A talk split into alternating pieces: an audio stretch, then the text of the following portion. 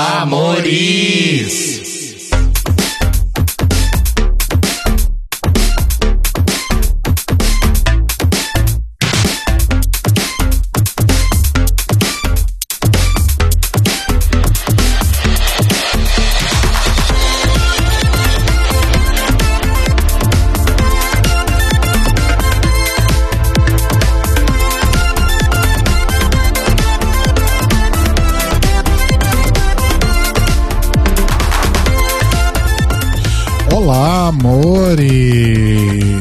Estamos começando mais um The Library is Open. Em um dia frio, um bom lugar para ler um livro aqui em São Paulo. Temperatura agora é de, não sei, uns menos 5 graus. Sim, por aí. Tá bem frio. Eu sou o Rodrigo. Eu sou o Telo. Eu sou Cairo. Eu sou a Luísa. E hoje, amores, estamos aqui porque o combinado não sai caro. E vamos falar então sobre os dois últimos episódios da segunda temporada de Legendary, como nós já havíamos deixado pré-combinado desde a semana passada, né? Exato. Então, estamos aqui cumprindo aí a nossa promessa. Tem segunda temporada de Legendary que tão rápido quanto chegou se foi, né? Exato. E já Pois vem é. outra aí, porque já anunciaram a terceira. Pois é. Vem aí, vem aí, vem aí, vem aí. O que será que vem aí? essa palhaçada de liberar sete episódios de uma vez, né? Pois é. Uma Ai, temporada eu posso fazer um comentário sobre isso? Faça. Fale. Eu descobri hoje que a estreia de All Star 6 também vai ser dois episódios, já que não é mais TV linear, é streaming. Gente, eu não entendi. Não tô entendendo. Por que que- aí. Gente, toca aí Bye Bye da Mariah Carey, porque Luísa Lunática acaba de falecer, motivo All Star 6. A gente já era do streaming, né? This is for my people who just lost somebody. É assim que a geração Z consome, né? Televisão. É. Mas a geração Z não tá Muito produzindo cringe conteúdo isso, muito sobre. cringe. Muito cringe. É cringe, é cringe blue pill. É muito cringe isso. Giovana, tô cansada de enorme. É, outra coisa que eu queria dizer, tá muito frio aí, porque hoje é o solstício de inverno, olha que bonito. Exato. Uh, Exato. Feliz Yuli aí pra quem está. Pra quem é das, das bruxarias, tá comemorando. Exato, hoje é dia de bruxaria. É isso aí. Ui. Exatamente. Isso significa que estamos na met... Opa. Oi, tudo bem? Isso significa que nós estamos na metade exata do ano, é isso? Não. Ah, que pena. Na metade exata do ano solar, É. não do ano do calendário. Mas na na verdade a única coisa que isso realmente significa mesmo é que hoje é o dia com menos luz solar no hemisfério sul de todos. E no hemisfério norte é o Ó. dia com mais luz solar. Então hoje foi o dia mais longo pro Cairo e o dia mais Exato. curto pra nós três. Fale por você, É porque isso essa, aí. Essa segunda-feira tá demorando anos pra acabar pra mim. Já dizia quem? Quem li o dia longo. Exato. Ai, gente, é, tá, eu só gostaria, já que estamos falando disso, eu gostaria de compartilhar com vocês a bizarrice que é trabalhar o turno noturno, começar ele de dia e terminar ele de dia. É absolutamente bizarro. Gente. Deve É ser muito bem cringe. estranho. e também É o turno diurno, a mesma coisa. Começar ele de dia, trabalhar 12 horas e ainda ser dia. Ai, que aflição, né? Esse negócio da Europa é Meu muito Deus. estranho. Que afliceta. Então, mas- Eu, eu tenho, eu tenho uma coisa pra dizer. É mesmo bizarro, gente. É bizarro de verdade. É uma sensação muito bizarra. É muito bizarro. E o, o Marcos, meu digníssimo, que trabalha num lugar fechado, ele, ele entra no trabalho, tá sol, e ele sai do trabalho, tá sol. Ele fala, ele fala que é. Essa transição é meio estressante todo ano. Enfim. Pra quem tem esse tipo de sensação, não vá morar em lugares mais ao norte, porque é pior. Isso, Fica fica, perto do Equador, gente. Quanto mais perto do Equador, mais tranquilo. Exato, é bem essa vibe. Essa é a dica da semana do The Library is Open. Né? Exato. Uma dica É totalmente sobre inútil. isso. Fique o mais próximo da linha do Equador possível. Exatamente. E sabia que se você estiver na linha do Equador, teoricamente você está mais rápido que todas as outras pessoas? Ó. quê? Porque a Terra está girando Ah. numa velocidade impressionante, certo? E a Terra está girando, além de girar em si mesma, está girando em torno do Sol Certo. também. Então, quem está exatamente na linha do Equador, assim, obviamente a diferença é minúscula, mas essa pessoa está sofrendo mais uma força estilingue do que todo mundo. Do tipo, por exemplo, se agora, nesse exato momento, a Terra parasse de girar, o universo parasse de girar, pá, parou.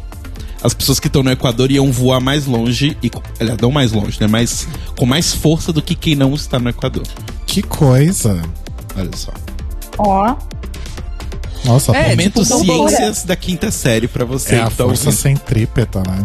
É a centrífuga, na verdade. né, assim. Qual que é a centrípeta? a centrípeta que te segura sempre pra dentro. Entendi. Entendeu? Eu devia ter ouvido isso uns 10 anos atrás, aí eu não teria ficado de recuperação em física. Pois é. Mas foi isso, gente. Aprendendo com curiosidades. Mas foi isso, É então, o, o nosso episódio de hoje, né? Obrigado por terem gente volta semana participado. que vem, né? Afinal, The Library is Open. A partir de agora, o Clio vira um podcast, então, de cursinho. Você que tá se preparando pro Enem, vem com a gente. Exato. A gente vai fazer aí, né? Seguir essa tendência criada pelo Dragbox, né? Do EAD. Exato. Vamos falar então sobre o casulo, a lagarta e, a, borboleta. Porque todo mundo sabe que é nessa ordem, na verdade. Exato. Sim. Primeiro é o casulo, depois a, a lagarta e aí a borboleta. né, Olive? E depois a Jasmine Masters.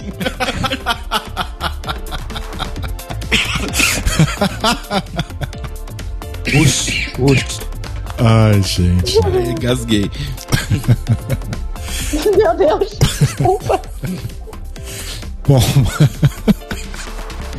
Ai, Brasil, vamos lá então, amores. Os recadinhos antes da gente começar, então. The Libraries Open transmite ao vivo é, toda segunda, às 21 horas, horário de Brasília, uma hora horário de Lisboa, e 5 da manhã em algum outro lugar, tá? É, no YouTube, youtube.com barra The Libraries Open Podcast, na Twitch, twitch.tv barra arroba Tlio Podcast. Barra arroba. E no Tudo dia seguinte, na terça-feira, em qualquer horário, na verdade o horário que você escolher, a partir do momento em que o episódio é lançado, você pode ouvir a gente no seu agregador de podcasts de preferência. É só assinar o nosso feed, procurar a gente lá no seu agregador. Você pode ouvir também em serviços de streaming com E. E no próprio YouTube e no nosso website, que é o thelibrariesopen.com.br, e que eu recebi a notificação que chegou a hora de pagar o domínio e a hospedagem. Olha só, chegou esse momento. Ui. E se depois de ouvir a gente aí, né, você quiser ajudar a gente a pagar esse domínio e essa hospedagem, entra lá em apoia.se barra The Libraries Open e ajude a gente com a quantia que você conseguir. Qualquer quantia ajuda a gente muito. E se você não puder ajudar a gente financeiramente, indica pros amigos, manda os episódios, faz uma movimentação. Curte, compartilha. Exato. Comenta também pra ajudar a motivar a gente. Isso. Clica no Vai, sininho gente. das notificações. Comenta no e sininho. fomenta. Exato. Replica a informação, né? É importante replicar a informação. E também, caso vocês queiram conhecer outros criadores que têm o selo The Libraries Open de qualidade, indicamos aqui Tata e Olive do Dragbox, que além de dar aulas de biologia EAD, elas também fazem vídeos semanais, falam da vida delas, falam de Drag Race, são pessoas maravilhosas, vão lá, acompanhem o canal delas. Também tem o Draw Race, né, que é a competição delas que tá vindo aí, segundo semestre, tá chegando. Também acompanhem a Dakota Monteiro, que a última vez que eu chequei estava em live falando do, do Drag Race Espanha. Que ela tá lá também, maravilhosa, produzindo conteúdo incrível. E também nossa amiguinha Desiree Beck, que vai vir aí com o TNT Macabra. Que vem aí, eu não sei quando, mas vem aí. Vem aí. Foi filmado o terceiro episódio hoje, inclusive, pelo que ela postou no Twitter. Olha só. Ui! Olha! Ui! Ui, ui, ui, ui. Gente, é isso. Vocês estão vendo que as gatas estão trabalhando. Então apoiem o trabalho das gatas.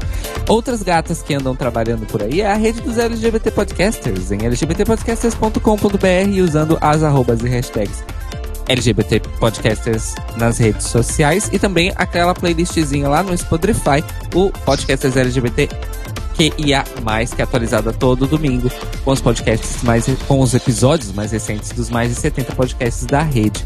Inclusive tem um podcast novo na rede, Rodrigo, não sei se você conhece, é de uma bicha que mora em Barcelona. Eu Sim. fiquei sabendo assim, super por acaso, sabe? Apareceu assim na minha timeline. Nunca tinha ouvido falar desse podcast. Você tá sabendo? Tô sabendo. Aproveitar esse momento para fazer o merchan pras amigas, né? Então, o nosso querido Roba, que vocês devem conhecer, porque a gente sempre fala dele. E eu tinha um podcast com ele, o Data Music. O Roba lançou um podcast sobre viagens chamado De Lugar Nenhum, que é também o nome do site dele, né? De lugarnenhum.com. Então, visitem o site, ouçam o podcast e preparem-se para o filme e o livro. Exato. Ui! E a peça E- na Broadway depois. E a inevitável re, re, re, readaptação como série da Netflix. Sim. É. Tipo High School Musical, The Musical, The Series. Eu amo porque eles colocaram esse nome de deboche. Eu gostei do deboche. Sim. Eu gostei do deboche. e aparentemente a série do The High School. De, as- o musical, a série de The High School Musical é 10 mil vezes melhor que o filme. Pelo menos foi o que eu li. Não é difícil. Não é Tem a difícil. Olivia Rodrigo, Não, né? isso é verdade. A, Ro Quem? a Olivia Rodrigo então, saiu de lá, é... né? Hum. Rodrigo, nosso Rodrigo, eu não sabia que ele era atriz de musical. Não, Olha Olivia só, surpresas Rodrigo. que a vida nos reserva. A minha prima. Olivia, a prima dele. É, é o bonde das Olívias. é Olivia, Olivia Olive Rodrigo. Ó, Olivia Rodrigo, Olive Boyle, Olivia. Lutz e Olivia Rê. É, é o bonde das Olívias. Exatamente. Já podem vir aqui para a Península Ibérica, estarão em casa. Enfim, é, então sigam o. Gente, de lugar nenhum. Eu ia falar de onde veio. De lugar louca. nenhum. Ai, meu Deus. O de lugar nenhum, que agora faz parte da rede dos LGBT Podcasters. E não esqueça, se você for um podcast LGBT ou se você conhece algum podcast LGBT, fala pra ele se juntar conosco lá no site. Beijinhos. Beijinhos. Ai, peraí que eu tô engolindo. Opa. Não disse o quê? Calma. É... A barra, que é gostar de você. Não? Meu Deus. Nossa, é, deixa eu ver o contador aqui. A gente tá absolut, há, há mais ou menos 12 minutos falando qualquer coisa. Mas isso é a definição do que é o The Libraries Open. Exato. Episódio 246. Se a pessoa ainda não percebeu que é assim que funciona, Devaneio. Sinto que isso acontecerá ainda mais vezes ao longo desse episódio. devaneio e gritaria, gente. Porque É. eu não sei se a gente vai conseguir completar duas horas. Só de Será? Legendary. Mas também se não completar, que, quem inventou essa regra das duas horas? né? Exato. Corta pra, esse, no, corta pra esse episódio Falando em chegando em 2 devaneio. horas e 40, né? É, tipo isso. falando em devaneio, estava aqui pelo Instagram, apareceu uma página de bolos tocando qual música no fundo. Ai, meu Deus do céu. A mulher confeitando o bolo e a música tocando. Eu amo que essa música tem várias aplicações, né? Sim. Pois é. Vamos lá então, Mores, vamos lá. Senão a gente não, a gente não- não acaba hoje.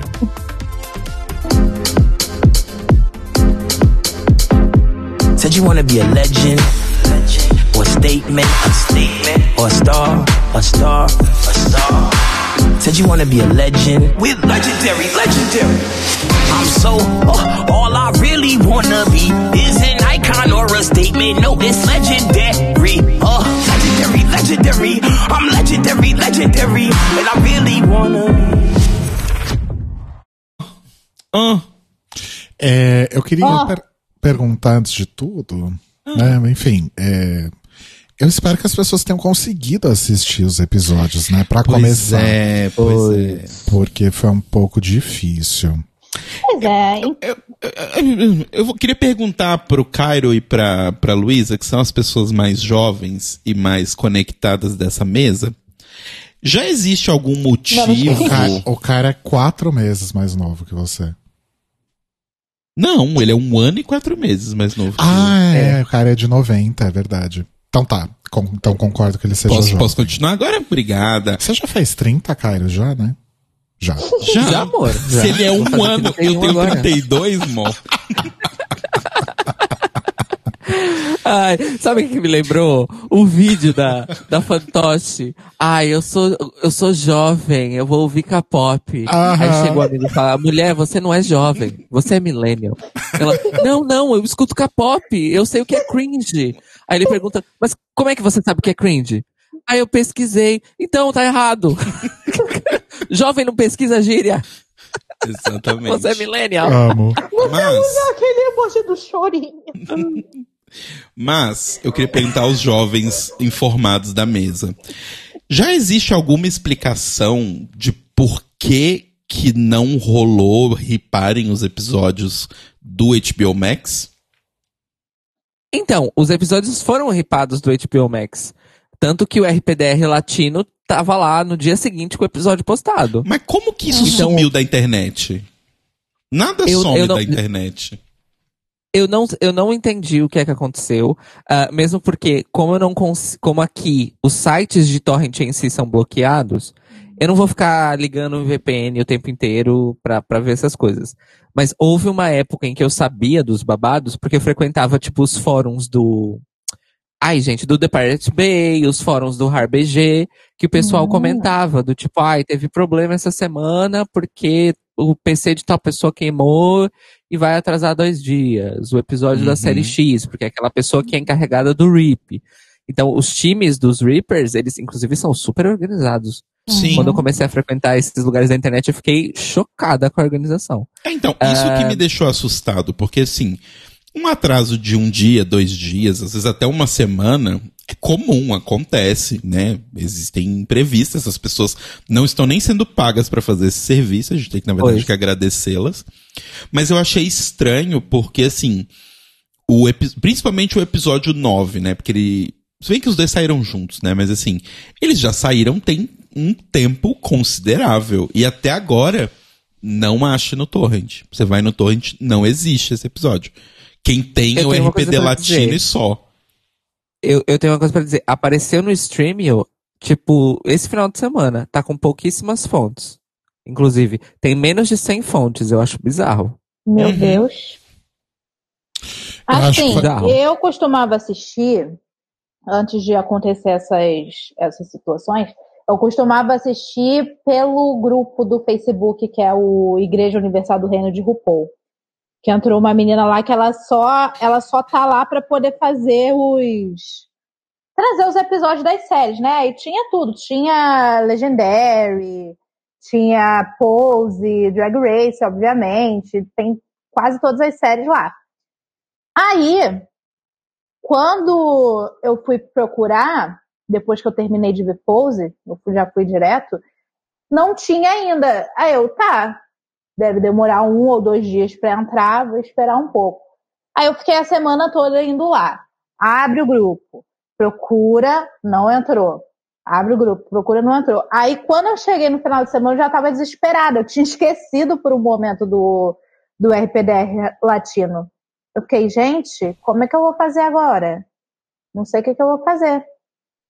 Aí eu lembrei, entrei e assisti. Mas quando eu entro no grupo do Facebook, tá lá, é, episódios 9 e 10 sem previsão de, de lançamento. Eu, Oi? Tudo bom? Pois é. Um beijo pros nossos hermanos aí do.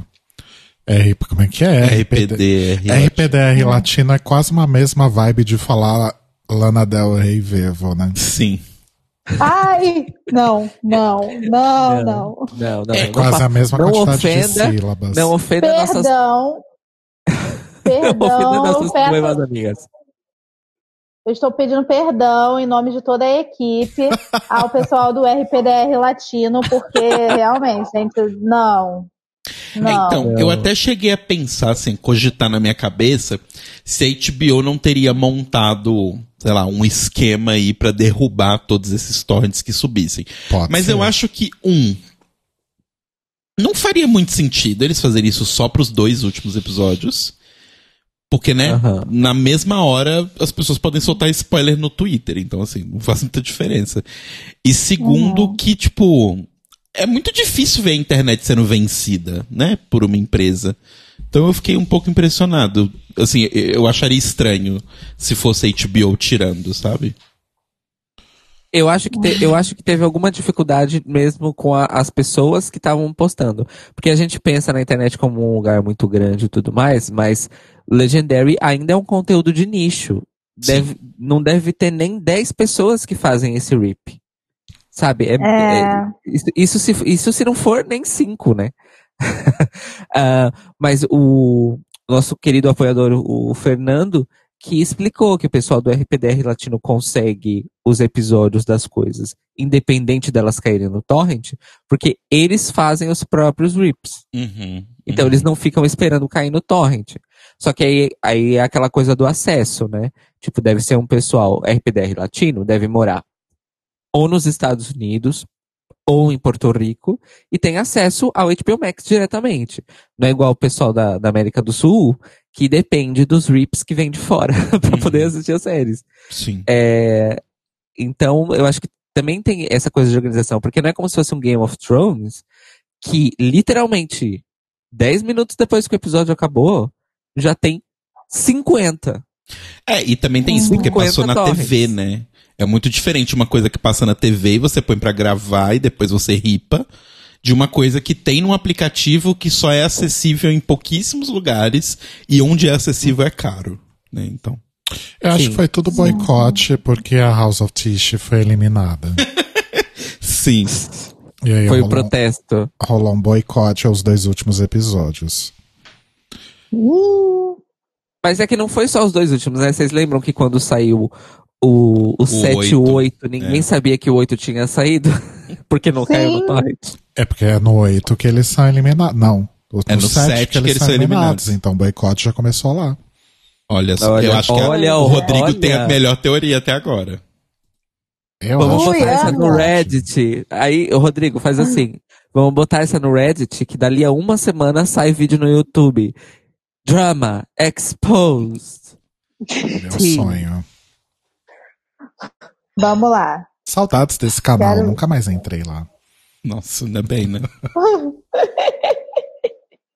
Ai, gente, Nunca nossa, mais via o Jake Once também. Agora só vejo a Bussy Queen falando. ah, ela tá na moda, né? Mas eu acho a É. Bussy Queen. Eu acho que a Bussy Queen é, é- é outra vibe, gente. Sim. Jake Once, Jake Once, ele é o Nelson Rubens mesmo. Uhum. Sim. tipo, de verdade. Sim.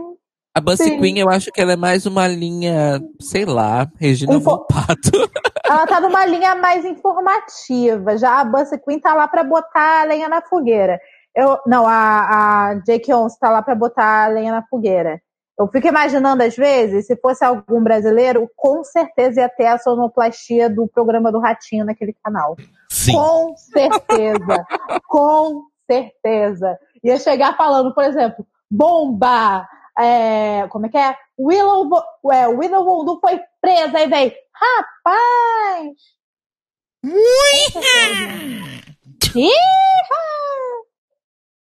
Bom, Ratinho! você acabou de descrever um episódio de Drag Race, né? Acho que eu vou fazer minhas reviews assim agora, pra ver se cresce as views um pouco. Ai, eu gosto. Eu gosto. Dá um, Uepa! um twistzinho, assim, né? Mas ela E mesma, olha, eu- J.K. Rowling. E... Não, J.K. Rowling. Jake Once! Não é essa que vocês estão Não, essa é a? TEF. é. Jake Once! Ah, entendi. J.K. Rowling. Já pensou? A youtuber de fofoca de drag. J.K. Rowling. Meu Deus. Ai, ai, ai. Fica a dica pro universo alternativo, hein, Marvel Comics. Olha, eu gostaria só de, de finalizar a nossa sessão de exaltação do RPDR Latino, dizendo para as nossas ouvintes, vão lá prestigiem o trabalho das bichas, porque elas legendam muitas, muitas, muitas, muitas séries queer. É, inclusive, séries queer que não chegam a nós, por quê? Porque não são faladas em inglês. Olha só. Hum. É, muita série latina, muita série latina com temática LGBT lá no RPDR Latino, coisas que a gente nem ouve falar que existe. Eu acho interessante fazer essa Uhum. descoberta. Para quem quer treinar o espanhol, é perfeito, meu amor. É Sim. isso. Oi. Ah, Inclusive, a gente vai deixar aí ah, o link na descrição desse episódio. Quando ele estiver publicadinho lá no nosso site, vai ter o link lá. Exato. Então é isso, amores. Legendary, episódio 9. O episódio 9, também conhecido como Electric Jungle. É isso? Uhum, É. Exato. Ui. Electric com K. Ai, que chique. Porque é freak. Entendeu? Elétrica. Entendi. É, é pra ler elétrica, entendeu? Elétrica. Exato. Entendi. Tipo robótica. Uhum. E aí nós temos o nosso top 3, né? Que é constituído aí pela Miyake Mugler, pela Balenciaga e pela Comme des Garçons. Exatamente. E aí temos como guest judge deste episódio a Tiffany Haddish, que foi lá basicamente pra ser um saco de pancada. Foi lá pra, pra, pra poder, tipo, realmente quebrar ali as coisas, né? É. Gente, o que é que foi aquilo? Alguém me explica? Pois é, chegou num ponto em que ela tava tão de saco cheio de só tomar porrada que ela só, tipo, ficou num canto e, tipo, meio que ignorou, sabe? Tudo que falavam pra ela. E ficou com a mão no queixo, tipo, puta. Então, a. Parece eu em reunião de família. Então, foi. foi... É porque assim. uma- aquele momento que questionaram os critérios dela do- do- dos jobs das, das segundas categorias, aquilo no- parecia um pouquinho fabricado, Uhum. assim, mas pareceu fabricado de uma maneira não ética. Do tipo, os produtores falaram pro Law iniciar a discussão e a Tiffany não estava in on the joke. Tipo, ela não estava. Ela realmente respondeu e, e foi massacrada.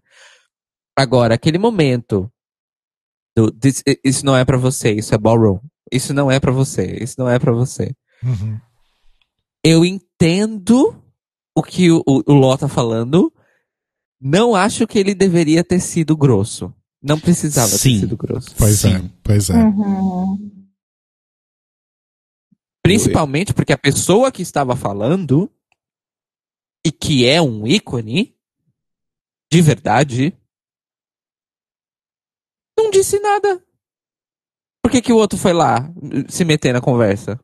Pois é. Pois Sabe? é. É, então, não entendi muito mais bem. do que tudo, eu, eu achei principalmente desrespeitoso no sentido de que, tipo, sei lá, levando pra um nível muito básico, é um homem mandando uma mulher calar a boca, Olha só. sabe? Do tipo, É, Tem é essa bem- camada eu também. entendo o lance, tipo assim, eu entendi o que ele tava querendo dizer, de falar do tipo.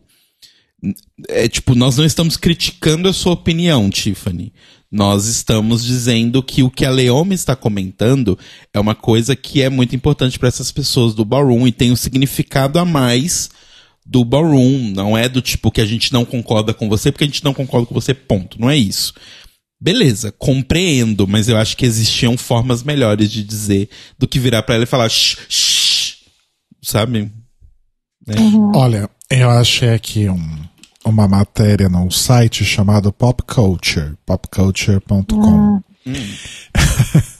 Só hoje a gente tá realmente Nelson Rubens, mas A bem. primeira frase do Eu artigo. Fontes confiáveis. Ok, ok. a primeira frase do artigo é Tiffany Haddish was a recent guest judge on Legendary and fans are cringing.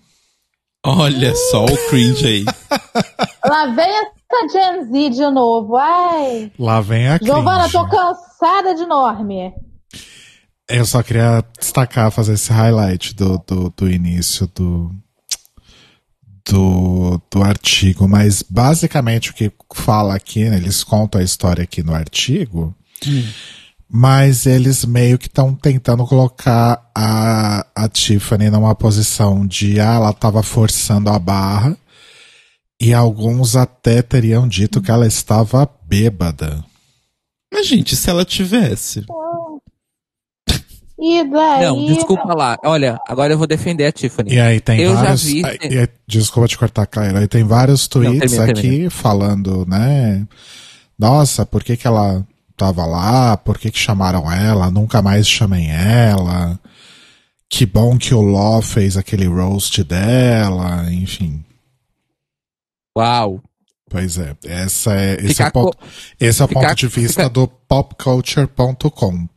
Bloi- Agora vai ver. Boicota. Agora vai lá no About e vê a carinha das pessoas que escrevem esses sites, faz favor. Ai, acho que não tem nem about aqui. Mas tem um vídeo. Ah, não, o vídeo é sobre outra coisa, é sobre The Bachelor. Ah, Eu. É, o que eu vou dizer é. Quem, ah, eu vou defender a Tiffany no seguinte: falar que ela tava bêbada é puro machismo, desculpa lá. Sim. Se você achou que só porque ela estava animada e adorando estar ali e, e- e adorando estar na posição de, de, de juiz e tudo mais, e se divertindo daquele jeito, nunca viu a Tiffany Haddish antes. Porque eu já vi entrevista stand-up dessa mulher e ela é aquilo. Ela é daquele jeito.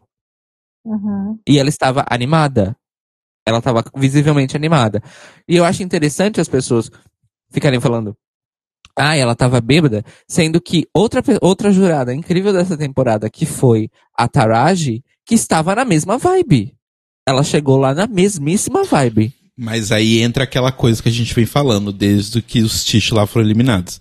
A Taraji não discordou do público. O que não pode é discordar do- dos cristalzinhos. Porque discordou dos Oi. cristais, acabou tudo. E assim, é, acho que não só elas duas, mas de forma geral, todos os guest judges dessa temporada estavam visivelmente muito felizes e animados de estarem ali, Sim. né?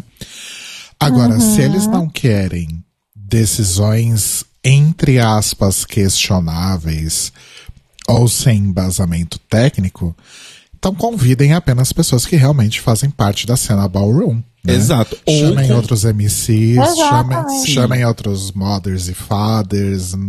Não vai chamar a Dan Lambert, sabe? Exato. Ou se você chama as pessoas, chame elas, mas sabendo que elas vão julgar sobre, dete- sob determinados critérios. Então, o Adam Lambert tá ali, ele é um cantor, ele vai julgar a apresentação de palco, sabe? Do tipo.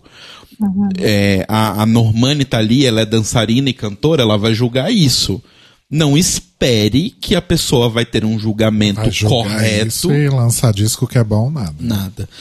Mas não espere que a É. pessoa vai ter um julgamento do tipo, ah, porque ela não entende nada de bom. Sim, gente, ela não entende nada, mas ela tá lá e ela vai julgar pelo que ela entende. Sabe? Eu acho que a gente Agora- precisa entender o que, que a gente quer. O meu problema é esse. Eu acho que os fãs e as pessoas que estão reclamando, elas não sabem o que elas querem. Elas querem que todo mundo concorde com o que elas acham. Ponto. Porque se levam jurados que é mais pra um lado de eu sei sobre Brown, eu estava lá, eu sei o que é. Ah, mas não é sobre você, é sobre a nova cena e blá blá blá. Se é o contrário, ah, mas é sobre a tradição do ballroom. Decidam, gente, decidam.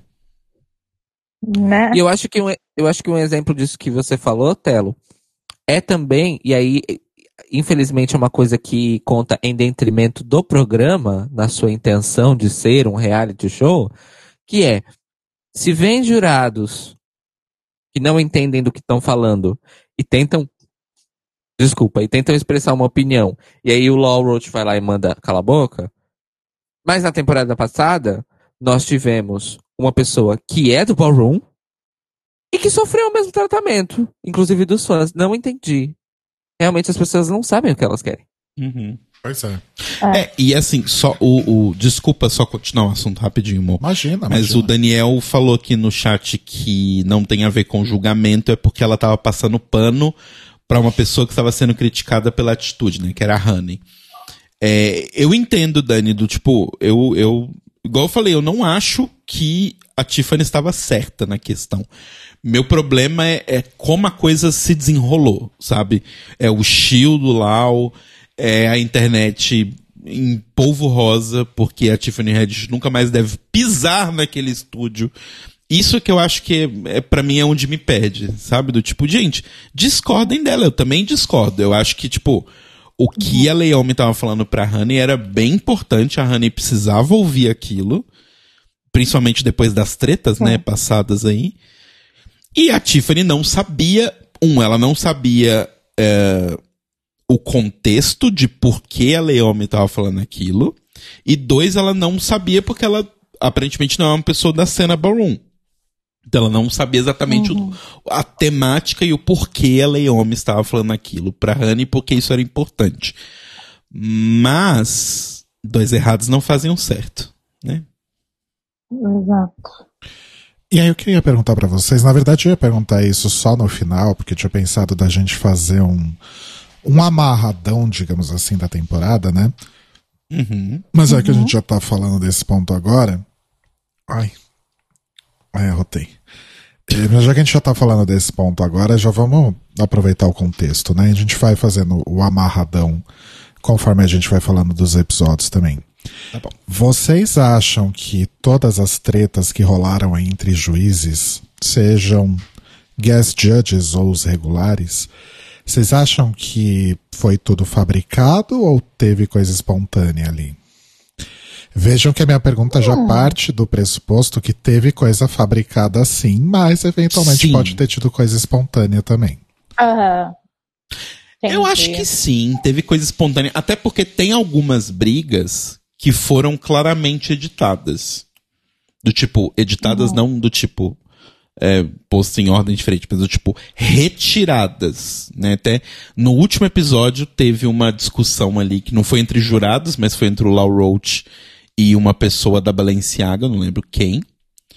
Mas rolou uma, uma discussão ali que na, na edição final do, do programa, a gente tem o voto das outras quatro pessoas, a gente não, quer dizer, a gente tem o voto das três, mas a gente não tem o voto do LOL na categoria que rolou, que eu acho que foi Catwalk. Mas eu acho que sim, rolam coisas que são espontâneas, porque tem briga, porque assim, Drag Race é muito diferente, porque assim, a briga é o principal objetivo narrativo do episódio, né? Tipo, o, todo episódio é modificado para dar sustento à briga. Em Legendary, eu não acho que isso aconteça. Acontece um pouco, mas não tanto. Então eu acho que, como tem essas brigas que tem uns pedaços que claramente foram retirados da briga, assim, do tipo, não, vocês não vão ver a briga completa. Eu acho que soa mais verdadeiro para mim. Porque se fosse uma briga fabricada, um roteirista escreveu, ele ia querer ver aquela porra inteirinha. Entendi. Sim. Mas quem, quem, quem brigou só, só. Quem brigou não foi a Megan? Teve um desentendimento lá com uma pessoa da Balenciaga? Não foi o LOL. Eu acho que foi o LOL. Não sei. Enfim, uma pessoa da Balenciaga que estava fazendo catwalk brigou com algum dos jurados. E a gente, tipo, na hora de julgar o catwalk, mesmo quando uma pessoa ganhava com três votos, o Deschamps sempre perguntava o voto de todo mundo. E aí no catwalk só teve três votos. Tipo, o quarto voto não, não teve. Eu não me lembro se foi da Megan ou se foi do LOL. Olha, Eu o acho que eu da lembro dessa Megan. cena, e essa cena, eu assisti, o, eu assisti o episódio duas vezes, e essa cena Uhum. continuou confusa, porque tem a bicha que, é, que vai de salto e ela fica, olha, Aham. eu vim de salto, give me one, eu vim de salto, give me one, come on, give me one. Ela fica meio que, que, que puta, assim, porque não estão valorizando o que ela tá fazendo. Pelo menos essa foi a minha interpretação Aham. interpretei assim, o melhor que pude, porque é completamente confusíssimo, não dá pra entender o que acontece. E aí a edição, a edição, aí sim a edição dá a sua magia na coisa, que é parece que é tipo, ai, tá todo mundo falando ao mesmo tempo, ai, gente, ballroom é isso, ai, as pessoas às vezes ficam Uhum. exaltadas, mas passa. E aí passou. Sim.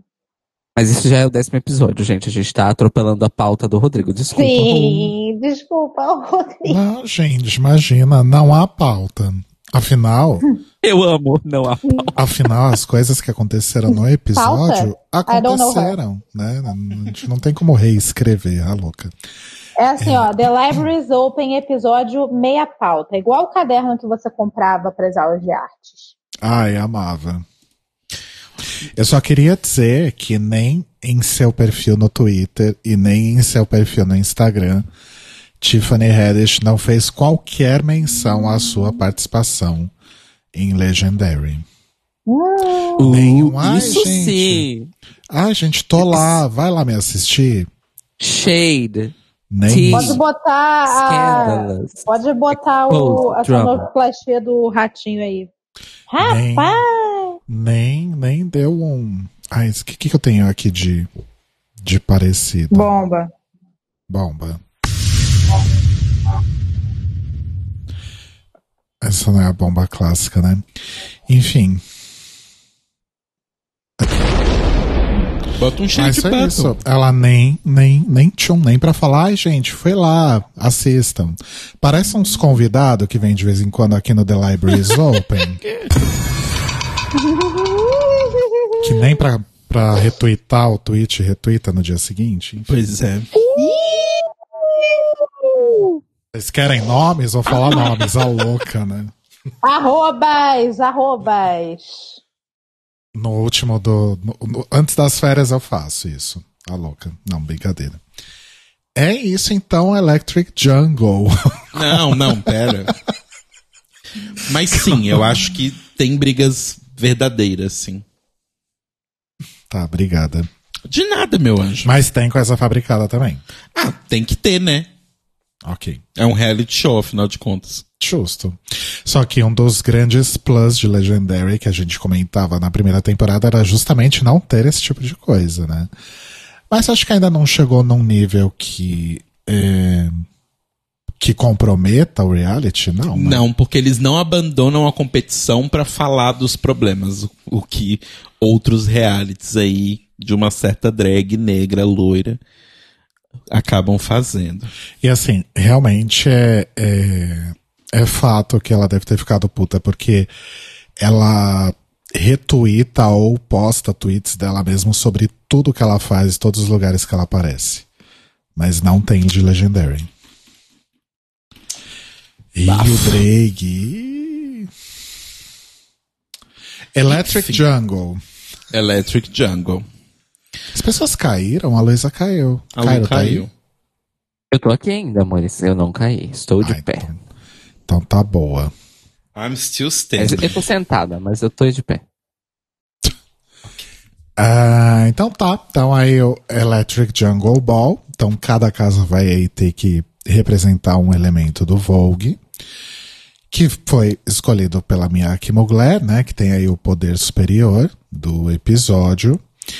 E ainda por cima, cada casa vai ter que adicionar também um Bizarre Effect neste, neste elemento. E aí, segundo nossa querida Leomi, o Bizarre Effect é, é, é o famoso plus a mais, né? Exato. É uma coisa assim criativa, inesperada, fora da caixa, né? Lúdica. É aquele Lúdica, look que você. É aquele look que vai fazer você olhar e aí você vai ficar um segundo olhando e falar, pera, quê? E aí vai olhar de novo, entendeu? Esse é o effect. Tipo isso. E aí empeçamos com. É, começamos justamente com Miyake Mugler, que escolheu como elemento o hair flip. E se inspiraram aí, né, no, no clipe de I'm a Slave for You, Na da- verdade, na apresentação do na VMA, apresentação do VMA, isso, desculpa, que tinha a famosa cobra. a cobra. A Sasha já filmou com o bode e agora vai filmar com a cobra, né? Ai, gente, eu sempre acho que a Xuxa realmente tava de zoação, sabe? Porque, tipo, ela sabe da piada que todo mundo faz, que ela é satanista. Ela fala, "Ah, a garota filmou com a cobra, agora vai filmar com o bode. Eu- então, eu Ai, não ai, sei, Suzy. porque eu acho que hoje. Se bem que isso também não faz tanto tempo assim. Não. né? Mas eu acho que é muito coisa de gente que não sabia usar redes sociais direito. Porque hoje você consegue notar uma certa malícia, um certo deboche, uma certa ironia nas coisas que a Xuxa tuita ou responde pros outros, né? Mas acho que nessa época da Sasha com o bode e a cobra era pura falta de noção, pura falta Eu de não não, acho. de não Eu saber não usar acho. as coisas. A Xuxa era uma modelo de 14 anos no meio de um monte de velho rico tarado. Ela é espertinha. Ela é espertinha. Ela precisou ser. Bom, isso é verdade. Tá. Hair flip, Ok, voltando, desculpa. I'm a slave for you. E, enfim, O Arthur foi de árvore isso. A Tati tava ali de Britney com a cobra, né? e o bode. E o bode. e assim, eu gostei. As pessoas ficaram enlouquecidas com o Diego, né? Sim, sim. É, não, não, não, não toca meu sininho, não. Mas. Eu achei legal. Assim, eu vou ser bem sincero, tá? Já vou começar aqui. Eu achei que nesse episódio do, do Electric Jungle, nenhuma apresentação foi tipo, nossa, meu Deus. É, não. É. Foram bem ok, Verdade. todas elas, assim. Nada horrível, mas bem ok. Inclusive, eu acho que pra, com a, a Comme des Garçons, os jurados foram até generosos demais. Uhum. Aham. Pois é.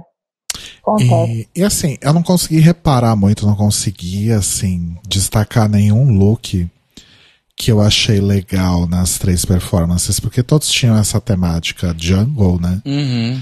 E era tudo meio. meio, meio as coisas, assim, sabe? É, então, não é um, não é um, um estilo visual muito interessante, né? Essa Ah, coisa meio queixa. Ah, não, deve ter gente que gosta muito, mas pra mim não tem muito apelo. Ai, pra mim é muito queixa 2010, sabe? Não consigo. É. É, tipo, tipo o clipe de We Are Who We Are. é, muito essa vibe Burning Man, vou no Coachella, sabe?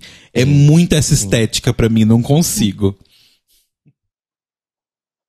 Me irrita um pouco essa estética. Mas o que, que vocês têm a dizer sobre Miyake Mugler? Eu gostei. Eu acho que é, é isso. O que eu tenho a dizer, eu gostei. Eu achei que foi bom. Achei que foi divertido.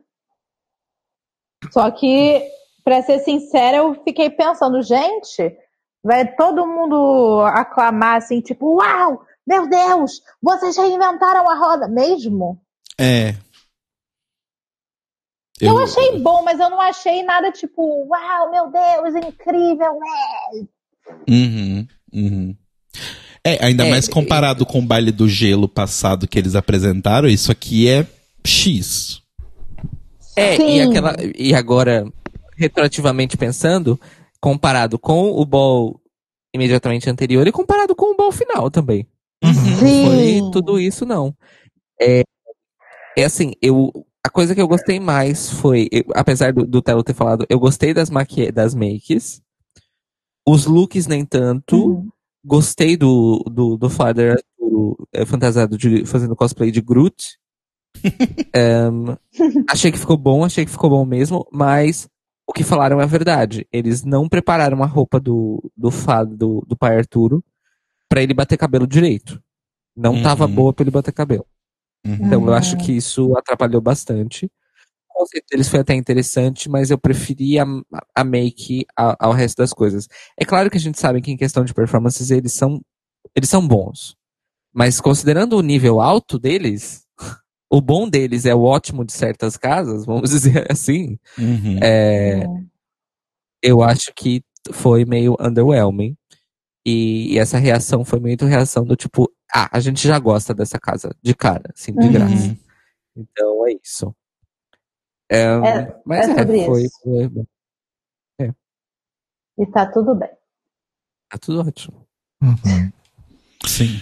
Então vamos para a Balenciaga, Balenciaga. cujo elemento era Spins and Dips, Exato. que é o meu elemento preferido. Eu adoro girar um Doritos e mergulhar no cheddar, né? Adoro Exato. fazer o meu spin and dip. Eu achei que isso. Ai, gente, sábado eu- o Telo foi tomar banho. E aí eu tava na frente da TV. Pop-up, mais um podcast de casal. E aí eu tava lá é, na, na frente da TV, eu não queria começar a assistir algo sem ele, né? Falei, ah, vou assistir qualquer bosta aqui. Aí eu coloquei RuPaul's Drag Race, Season 6, episódio Queens of Comedy. Pra poder ouvir pérolas como. So tell us a joke. Pra poder ouvir pérolas como. It's like your vagina. Kinda like your vagina. It's very dry. Kinda like a vagina. If it ain't green, I'm not interested no Okay. E foi isso. Ai. Mexican Katy Perry. Eu ainda morro com essa. Obrigada, Dor, pelos mimos. Lembrando que nós temos um episódio que foi feito há muito tempo atrás, chamado Os Melhores e os Piores Episódios de RuPaul's Drag Race, alguma coisa assim. Sim. E se não me engano, a gente. o melhor e o pior de Drag Race. O melhor e o pior. E a gente elegeu esse como o melhor episódio, não Exato, é o melhor episódio da história de Drag Race. Naquela época. Olha, eu É, digo que ainda continua agora. sendo até hoje, viu? Eu acho que o que a gente Até mudaria, hoje? eu acho que o que a gente mudaria muito é a lista dos piores episódios. A gente Nossa, agora tem muitos pra colocar, viu? No. Eu colocaria Se o foi- Down Under inteiro. É, se for considerar as, as- a, a Drag Race é, o, o universo Ah, estendido de. Drag Race, Hum. aí sim a coisa ia ficar feia. A gente pode fazer Muda. depois, sabe um que a gente pode fazer um dia? Um, power, um, um episódio que é um power ranking de todas as temporadas de Drag Race regulares e de fora dos Estados Unidos.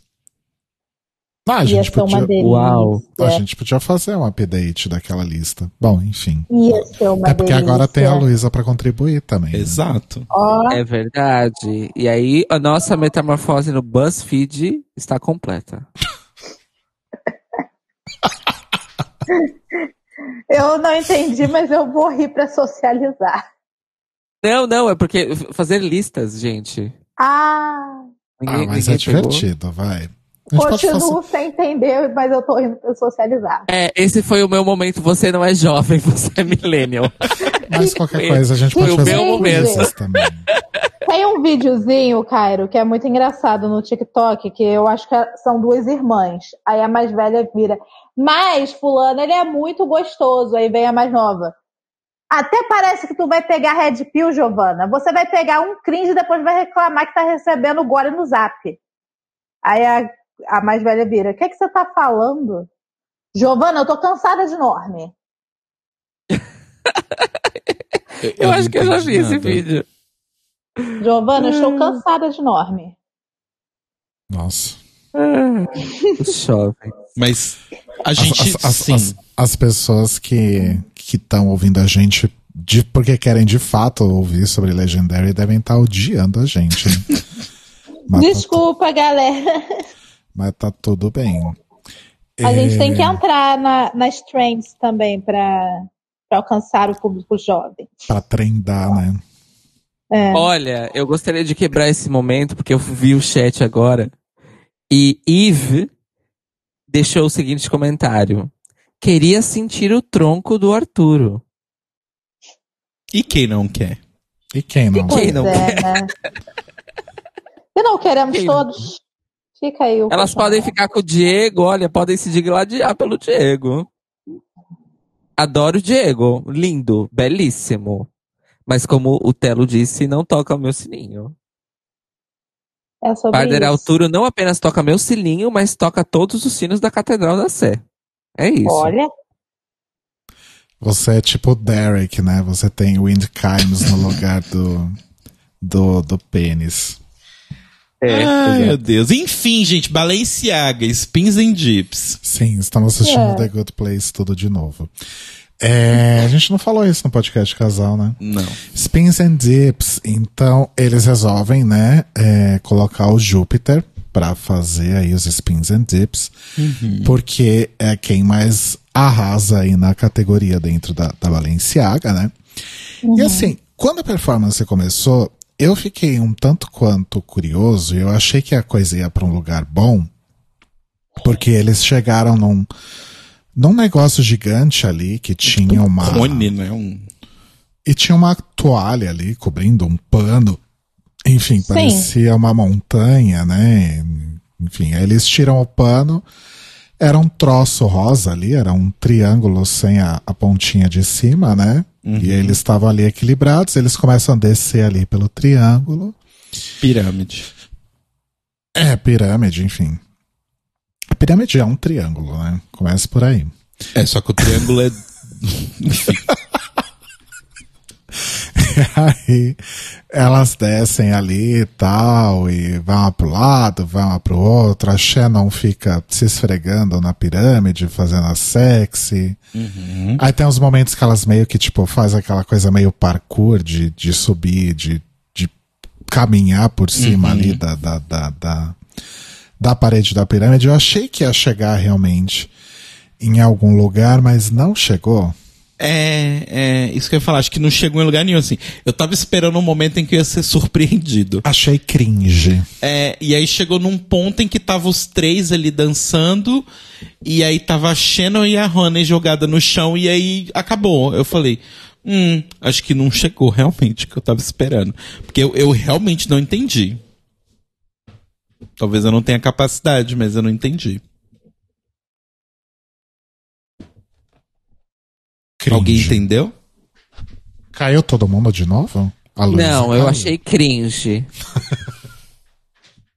achei cringe, achei gore, achei blue pill. Enorme. O que? É, Gente, essas para de falar esses termos jovens. Eu, eu realmente, eu tô falando sério, eu não entendo. Tu- De onde vem Blue Você acha que eu entendo? Você acha Eu sei eu que é do entendo? eu tô Matrix, eu palavras que eu imagino. não sei o que significam. Blue Pix é do Matrix ou Matrix é coisa de boomer pros jovens? Eu não sei. Pois, também eu tenho não 30 sei. anos, É, gente. Eu, eu realmente eu não sei. Eu não sei como é que uma coisa que, é- que tem realmente 20 anos de idade virou referência para gírias jovens, tá? É um bom questionamento, Telo. A sociolinguística pode nos responder.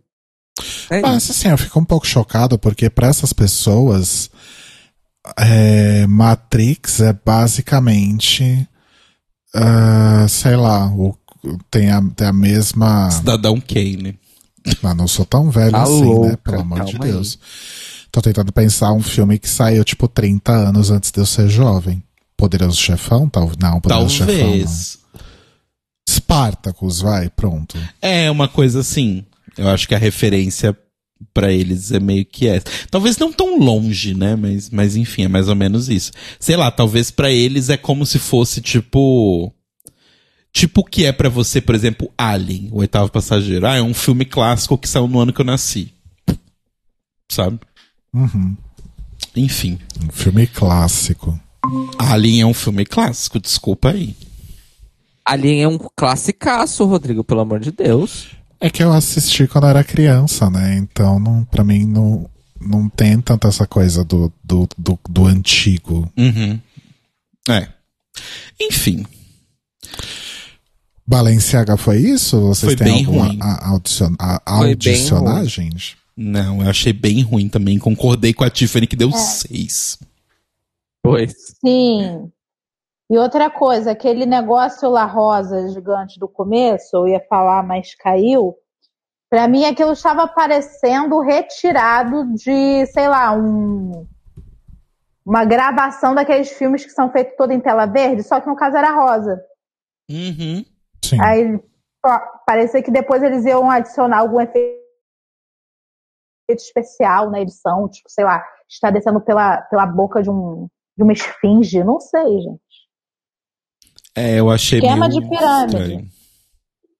É um esquema de pirâmide. Exato, é um, era uma uma crítica. Herbalife e uma Renaudet da vida. Era uma crítica a Rinodê. Era uma crítica social Exatamente. foda. Enfim, achei bizarro. Ou Ti- seja, acertaram aqueles. né? Mas tinha tudo pra ser interessante, né? Mas É. não foi. Mas não funcionou, não. Aí teve Garçom, que o tema foi o. O, o movimento foi Flor. Eu achei interessante até. A, a historinha era interessante. Mas eu achei que a execução da historinha ficou muito estranha. É, então. A ideia era muito legal, do tipo, todos eram pássaros, e aí tem um pássaro que não voa, então ele vai fazer flor. Eu achei inteligente, achei perspicaz. Mas na execução não dava pra entender isso, não. Eu, eu entendi porque eles contaram antes. Uhum. Tá bem confuso. Mas eu achei bonitinho o Tonka de, de explorador. Sim. Eles com aqueles, daqueles, os outros com, a- com aquelas roupas e, e máscara e afim de, de pássaro bem esquisitas, bem cringe. Muito. E adorei a roupa de explorador que o Tonka usa depois, né? Que ele sai, Sim. tira aquele macacão e volta com uma roupa que é tipo. Tipo aquelas malas carimbadas de Uhum. viagem, né? Sim. Sim. Exato. Eu achei fofo. Eu adorei. Eu adorei. Eu achei muito fofo. Roupa do Tonka, a troca de roupa do Tonka, não a apresentação como um todo. Sim. Eu discordo um pouco do Telo, eu Ah. gostei da, da floor performance, mas concordo com o Leomi de que foi, tipo, basic. Não, eu nem. Totalmente. eu- não é nem que eu desgostei da flop performance. Eu achei que, tipo, a história que eles falaram que eles iam contar, eu achei que não ficou muito clara. Eu entendi porque eu- eles falaram antes, sabe? Do tipo, se eles tivessem só feito a apresentação, eu não ia entender que é um pássaro que não voa e por isso ele tá. Sabe, eu não ia entender isso. É. Ele era o bebê, né? O pássaro bebê. É. É, como a gente aprendeu em Drag Race, né? Quando tem que explicar.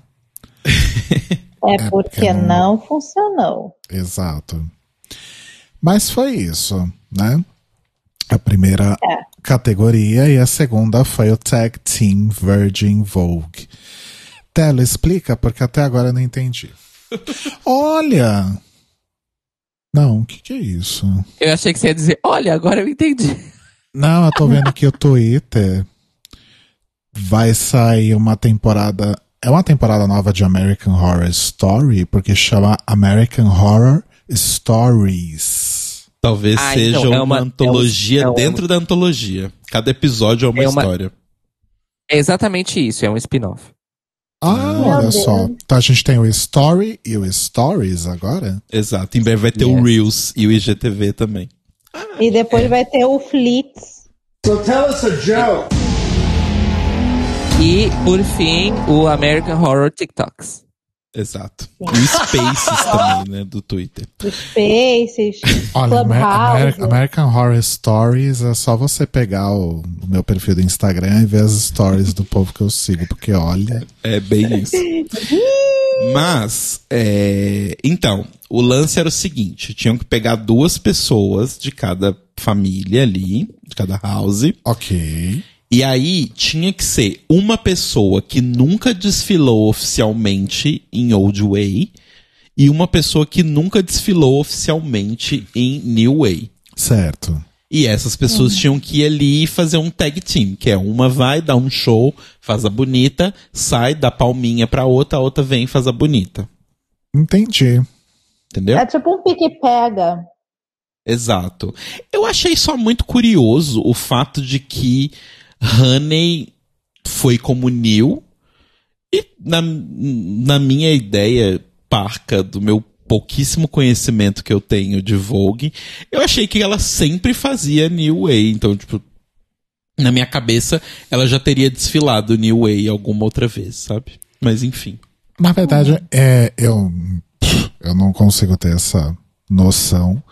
Mas acho que quando a Leon me explicou, foi a primeira vez que eu realmente entendi de verdade. Agora eu consigo até explicar para outras pessoas Ah, então explica. a diferença do Neil pro. do old pro Neil. Ou do Neil pro old também, né? Uhum.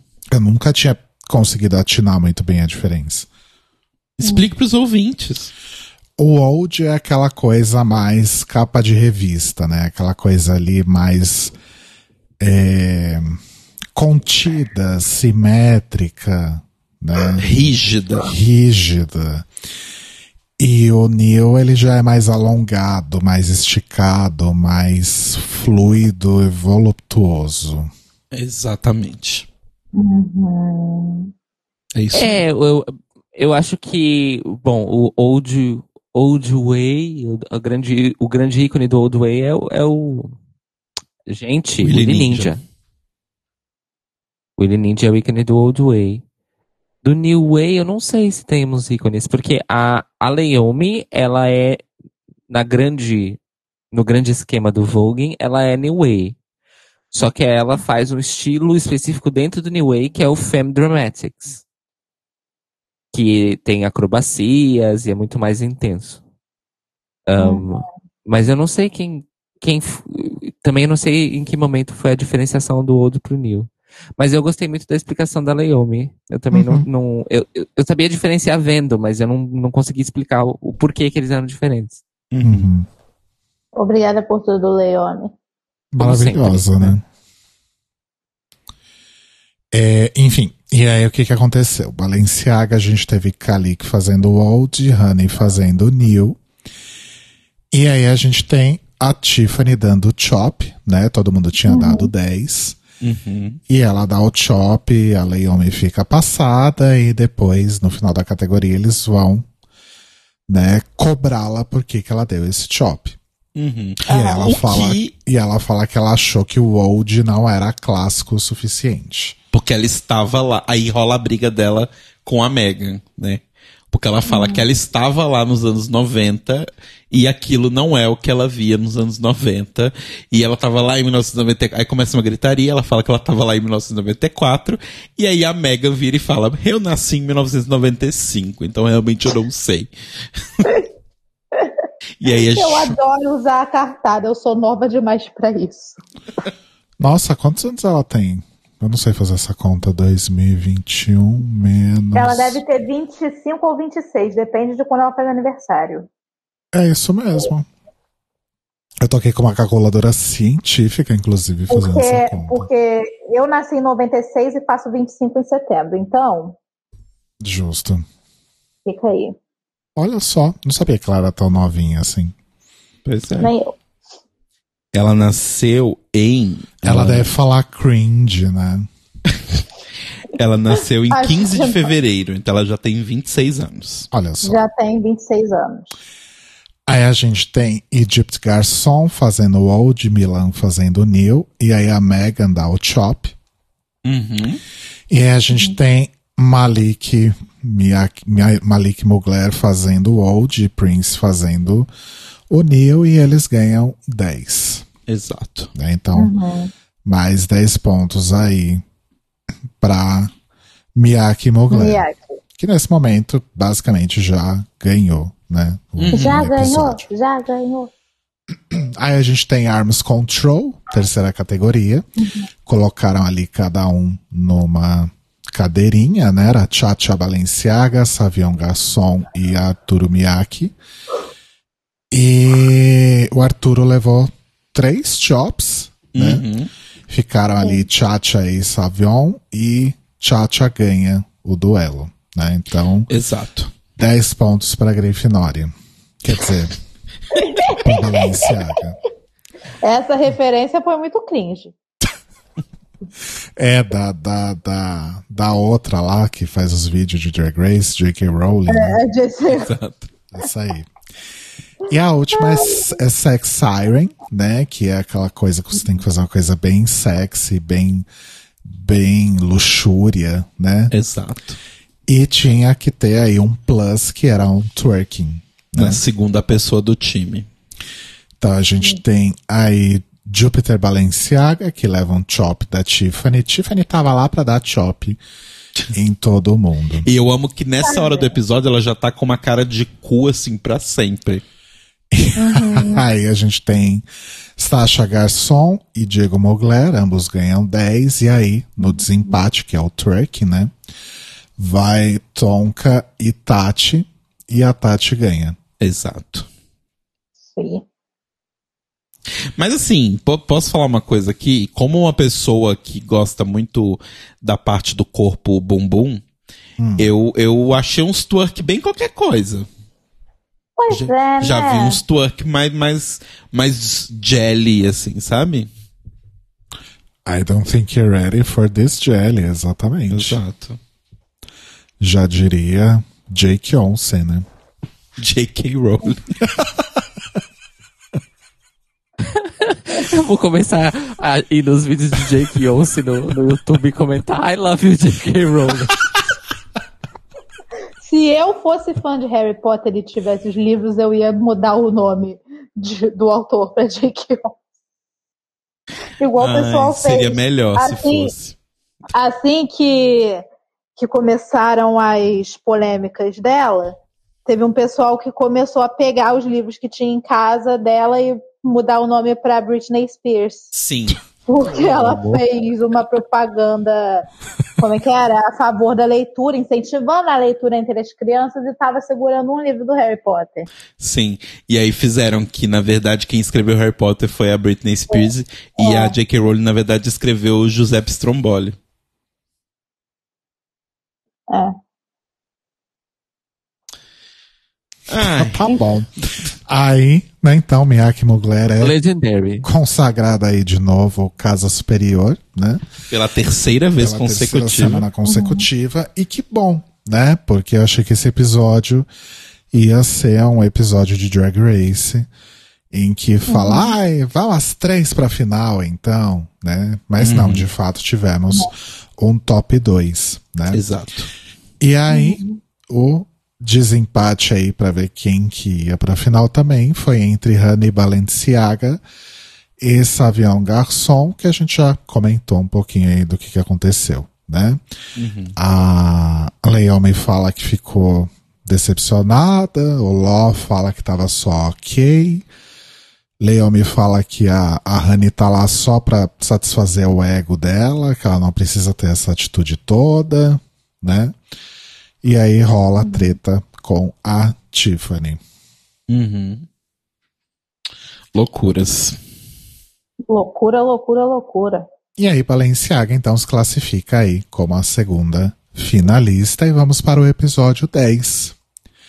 Que eu não sei se vocês perceberam, mas ele foi mais curto Uhum. que os demais episódios da temporada, né?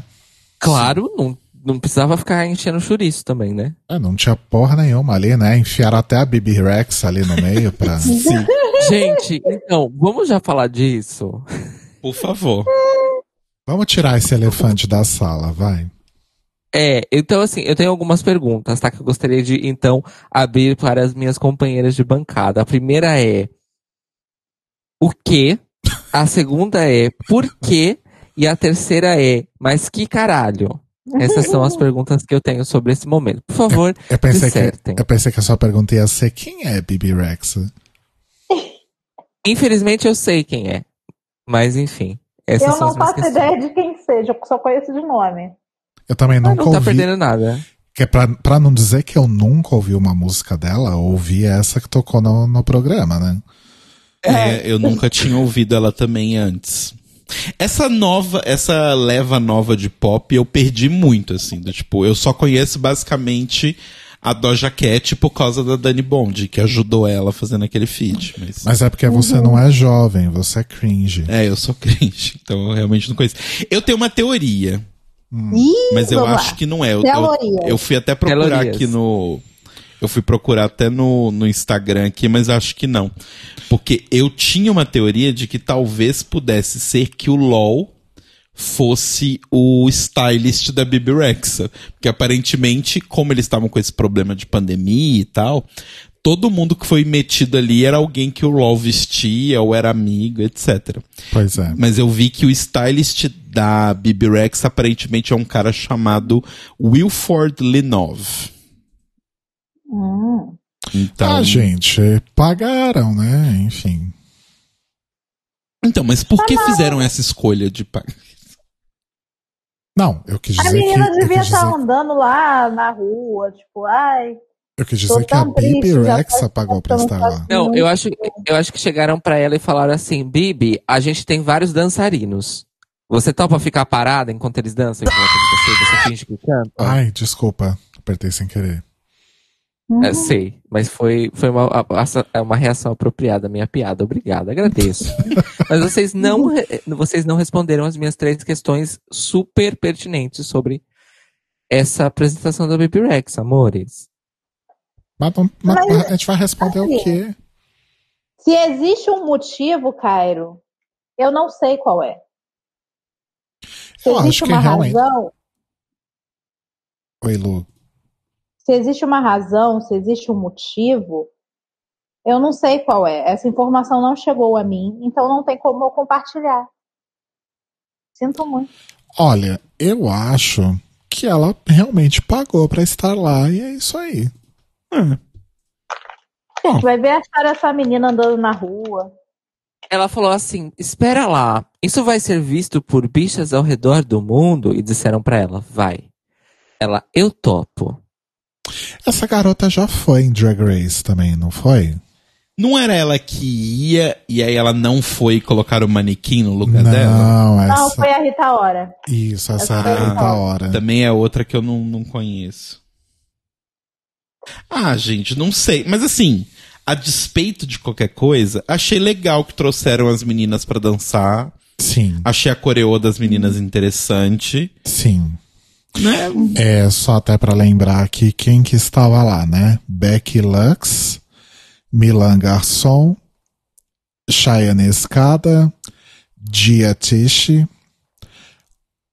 a Isla ou Isla, Isla, né?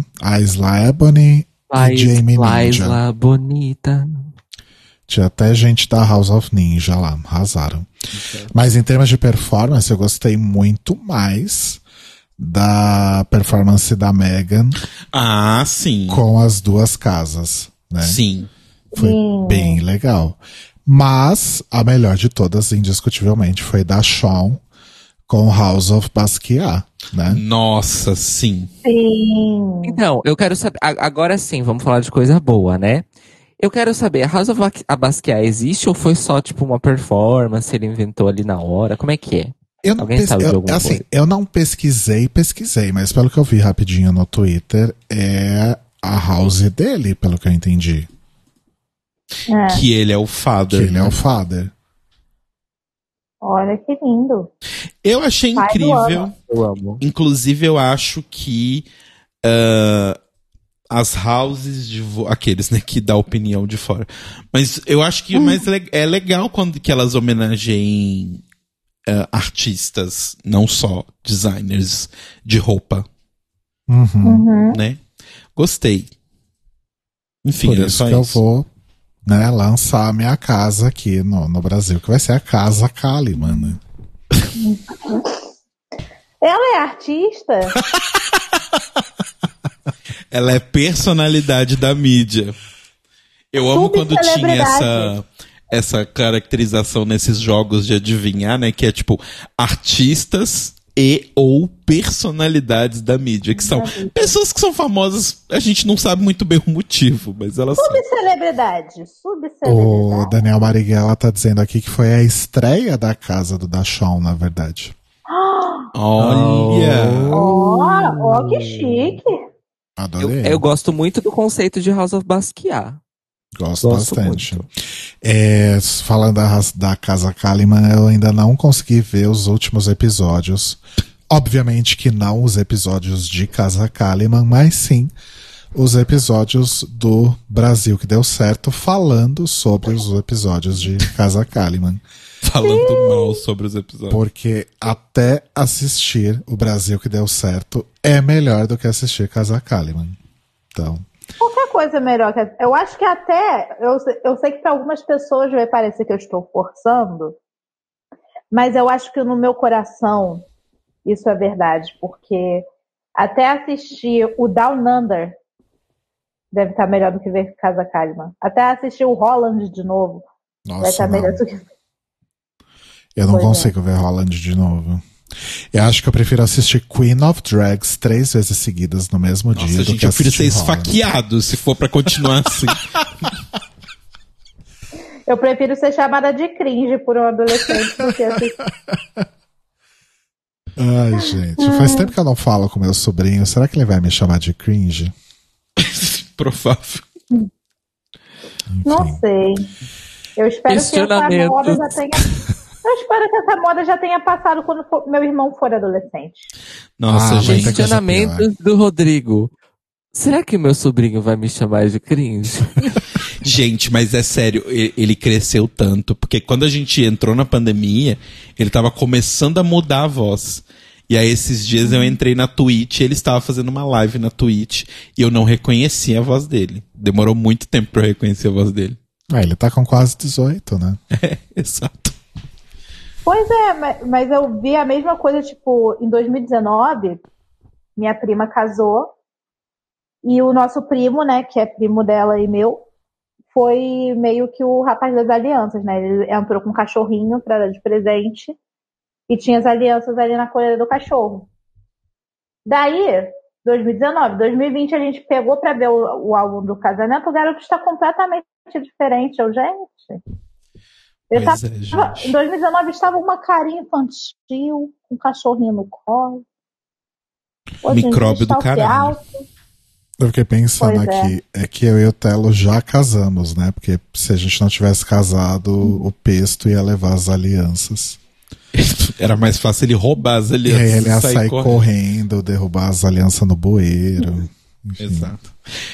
E, e o Carbonara. Carbonara nem ia Carbonara no ia- casamento. Carbonara ia ficar gritando, não ia, ninguém ia conseguir ouvir nada.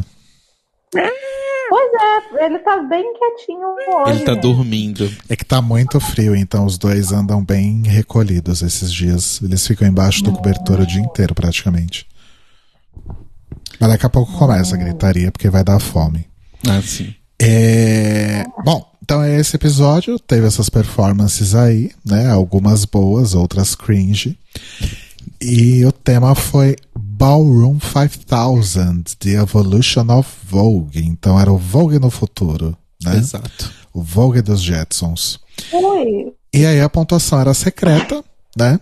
Os jurados não iam dar a pontuação ali no, na hora, né? O que eu vou falar, eu acho que deveria ser assim a temporada inteira. Os dois episódios que foi pontuação secreta eu achei os mais interessantes. É verdade, né? Sim. É verdade. E aí era uma batalha, né? Ah, mentira. Primeiro era a produção da House, né? Isso. E a da Balenciaga eu achei fofa até que começa com aquela mensagem Everybody say love da, Ah, da Mother Shannon, né? uhum. E a Honey sendo jogada de um canto pro outro, né? Girando no ar. Eu achei bem Cirque du Soleil, achei bem interessante. E Miyake Mugler, basicamente eu adorei os looks, que era aquela coisa meio Predador, meio Mad Max, meio, Meio Hunger Games, Total meio né? Recall. Hunger Games, meio. Enfim, várias coisas. Eu- Eu amei o look futurista da Miyake Mugler, porque eles, eles foram numa linha cyberpunk da Uhum. coisa. Uhum. Do que, tipo, não é que o, futuro vai ser todo mundo ro- robótica. Não é isso. A gente vai ter que usar aparelhos respiratórios para purificar o ar. É bem Total Recall mesmo. Essa é a ref deles.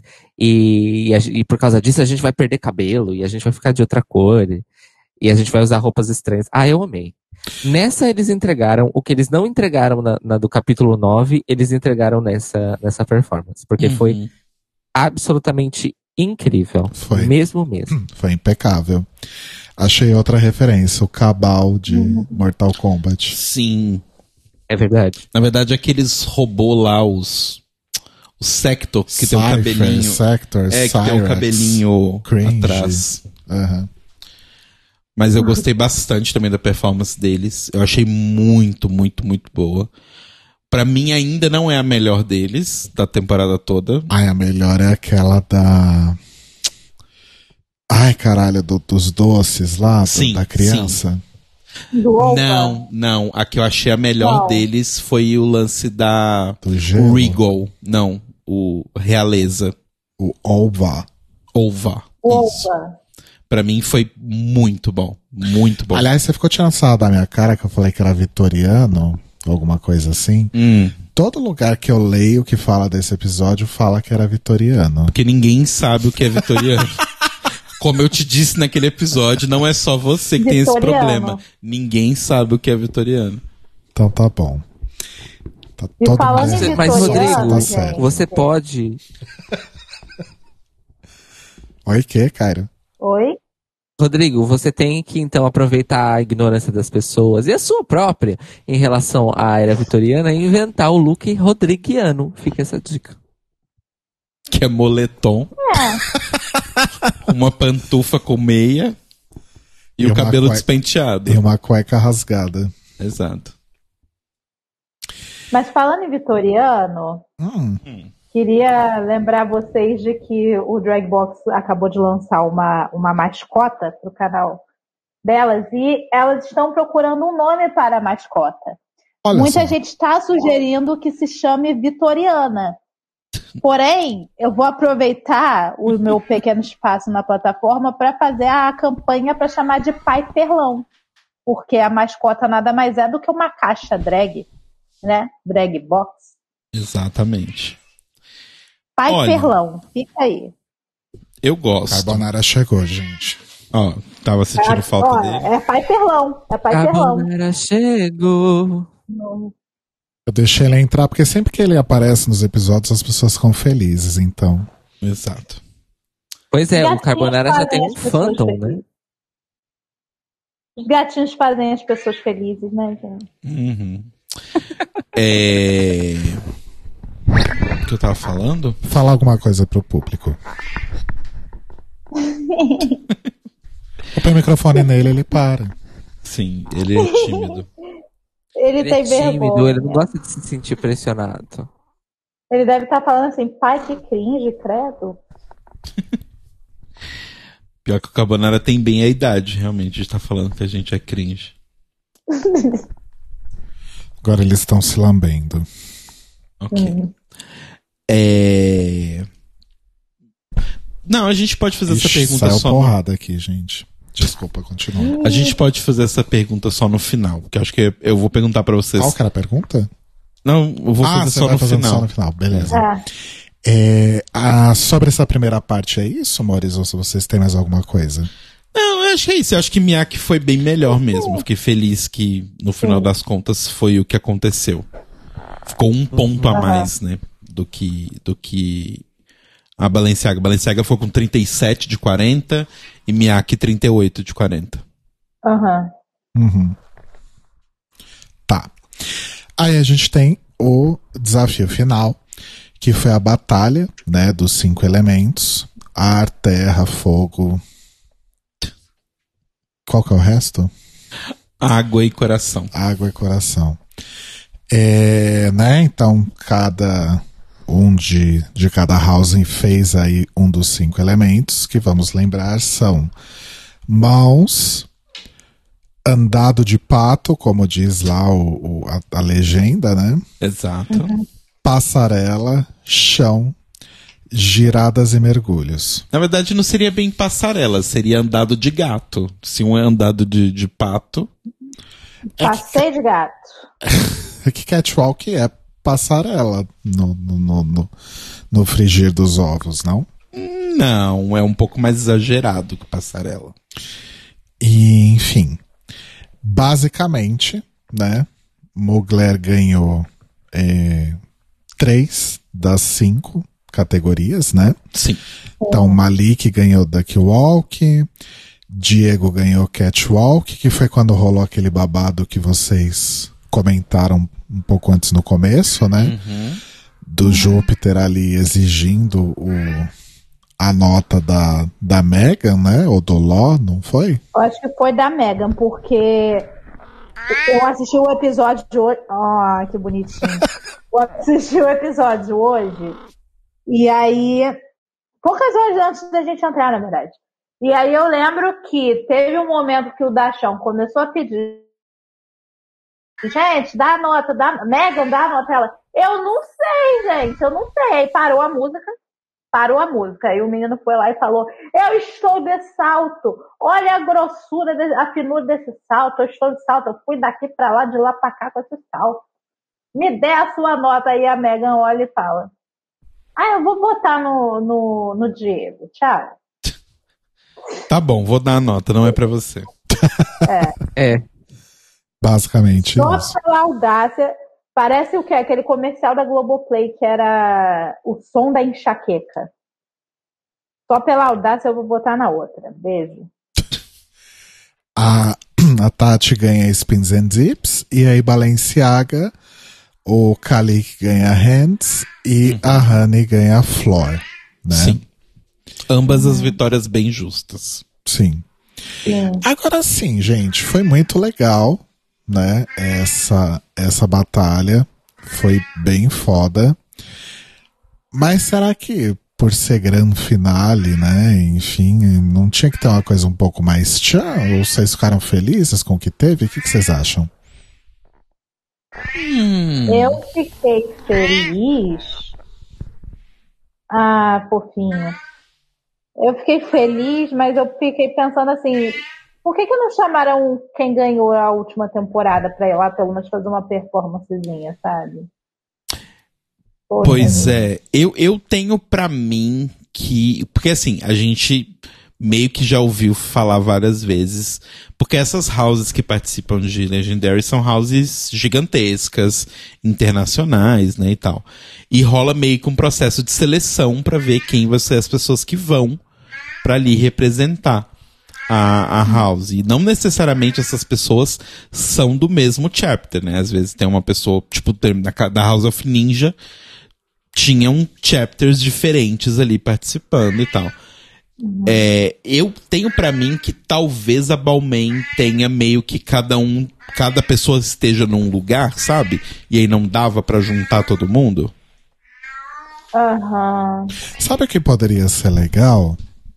Se o, esse desafio final fosse cada uma das, das duas houses contra a House of Balmain.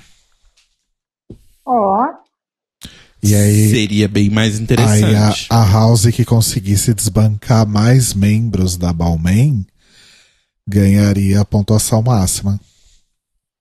Seria Boa. interessante. Né? Vou mandar um e-mail pro Law Roach. Inclusive, Ah, tá- Eu amo que o e-mail é pro Lau Roach, como que se ele vai resolver tudo. aliás, Leome. eu não consigo olhar o Law Roach e não lembrar do vídeo que a Luísa mandou. da pessoa andando de bicicleta. Sim. É ele chegando pra gravar a, a terceira temporada. Gente. Gente, eu amei aquele vídeo. Mas você sabe que por um momento eu achei que não era ele, achei que era qualquer outra pessoa com, com o cabelo parecido. Mas não é ele, bicha. Ah, tá vendo? O golpe tá aí, cai quem quer, né? Ai, Jesus. Meu Deus! Eu acreditei, gente. Mas assim, eu, eu achei eu achei legal o, o como foi feita a disputa. Mas é porque, sei lá, pelo próprio fato de não ter plateia e tal, realmente é mais anticlimático, né, esse último episódio. E já é o segundo que a gente tem sem plateia, né? É, na verdade, eu acho que a única crítica que eu tenho em relação à segunda temporada é. Eu, mas espera, eu tô, tô me antecipando. É, então, é, Miyake Muglerin tá consagrada a Superior House. Tira o pé do, do- da. Ai, Pesto, o que, que você fez? É, Miyake Mugler então ganha aí o, o, o status de Superior House, status de Legendary e é a vencedora dessa temporada. Vocês gostaram? Vocês ficaram felizes? O que, que vocês acharam? Eu amei. Eu gostei muito também, porque eu achei que eles não iam durar tanto. Eles me calaram a minha boca. E eu, eu assim, eu, eu gostei de algumas coisas que a Balenciaga mostrou durante a temporada. Mas eu achei que tava tudo muito, sei lá, muito feijão com arroz, assim, num certo momento, sabe? Era sempre, tipo, a Shannon só fazendo a bonita, a Honey só com cara de cu esfregando a xereca no chão. Para Pesto. E os outros três meio que relegados a nada, sabe? Então, do tipo, sei lá, começou a ficar sempre a mesma coisa pra mim, sempre igual. E a Miyake Mugler, eu sempre achei interessante o fato de que eles são muito cinco pessoas que fazem meio que de tudo, sabe? E aí sempre as apresentações deles se destacavam nisso, do tipo, eles eram muito, todo mundo muito ah, conectado, todo mundo sempre muito, tipo, fazendo uma apresentação limpa e tal, isso eu acho bem legal. E tirando do comecinho da temporada que eles estavam meio ruins, eu acho que eles foram melhorando muito depois. E eu acho que eles realmente mereceram. Pra mim, realmente, dentre as duas houses que estavam no final, eles mereciam bastante. Sim. Eu, fica, eu já tava assim, eu dei o play preparada pra Balenciaga vencer. Mas eu tava naquela coisa, sabe? Ah, eu gosto de, de suco de maracujá e suco de uva, mas eu gosto mais do maracujá. Maracujá, no caso, é minha mulher. Eu gosto mais do maracujá. Mas se só tiver de uva, não tem problema. Eu já tava preparada para ter o suco de uva, mas felizmente tinha de maracujá. Muito obrigada. Sim. Sim. Gente, eu amei, eu achei merecidíssimo. E eu fiquei até surpreso, porque a cotação da, da Balenciaga e o arrastamento a temporada inteira, pra mim foi um plot twist. Essa Uhum. vitória da, da Mimu. Sim. E, e, e eu amei, amei muito, achei que eles merecem pra caramba. E foi uma casa que teve justamente como a. Eu concordo com- com a Megan, em termos gerais, que ela disse que eles chegaram como uma casa que ela disse, eu gosto deles. E aí, no final das contas, e aí, ao longo da temporada, ela foi se apaixonando por eles. Eu acho que esse comentário dela reflete o crescimento que eles tiveram ao longo da temporada, até chegar nessa, nessa tríade de, de tríade não, nessa monte de vitórias, né, e highs que eles tiveram aí na segunda metade da temporada. Então, fiquei muito feliz com esse resultado final, apesar de achar que a final tinha que ter sido eles versus Tish, Uhum. tá? Supera, cara. Era Faz três episódios. De Supera. mulher pra mulher, supera. Nossa, faz, considerando. faz con- três episódios, o que, o que em legendário significa que foi semana passada. É, Considerando esse episódio final, eles tiveram quatro wins consecutivos. Sim. E, Uau. Lá no, e lá no começo eles tinham ficado no low e no bottom. No Sim. episódio 4 e 5, olha só. É, eles foi, real... É, foi uma foi realmente uma recuperação mesmo, né? gigante. Eu gostei muito, eu adorei eles desde o início. Eu espero que role uma turnê internacional aí das casas para que Miyake Mugler venha para o Brasil e tenhamos a oportunidade de chupar Father Arturo, né? Oh, Basicamente que baixo. Como é você isso. é baixo, querido. Mas eu vou sim usar o meme Father Arturo. Que- Entre, entre em minha casa e como que cuide toda falar, a minha mas- família. Mas eu vou sim chupá-lo e Eu não sou baixo. Ai, que assim, baixaria, como você é baixa. Mas sim, aquelas. é, Mas sim, concordo. Eu, Ah, eu mas- adoro que o Telo falou que quer que o Father Arturo entre na casa dele como a toda a sua família. A família é ele e o Telo. Exato. Ele e o Rodrigo, no caso. Ai, ai. Mas fiquei feliz. É. Gostei, eu gostei realmente Eu também muito do que eles trouxeram e eu não ficaria triste se Balenciaga ganhasse. Acho que eu tava meio que no, no mesmo rolê da Luísa. Uhum. Mas fiquei muito mais feliz por eles terem ganhado. Acho que realmente foi uma, uma trajetória bem mais interessante. Arrasou. Agora eu vou fazer a pergunta que eu queria fazer lá no começo. Ai, faça. Vamos indo de cima pra baixo, mas é assim, qual que é a performance preferida de vocês que vocês acham que é tipo a mais incrível da Miyake Mugler? E eu não vou lembrar de todas, não. Ih, Eu falei, eu- as, as que me estão muito forte na cabeça são a do episódio lá do gelo. Sim. E do episódio do, do Plastic Fantastic. Tá. São, as, são as que eu lembro mais assim. Porque a, a memória já não é a mesma, né, gente? Enfim. Uhum, uhum. Mas essas são as que estão marcadas mais, assim, na minha cabecinha. Certo. Eu, eu vou responder só porque eu preciso ir ali rapidinho. Ahn, eu tenho.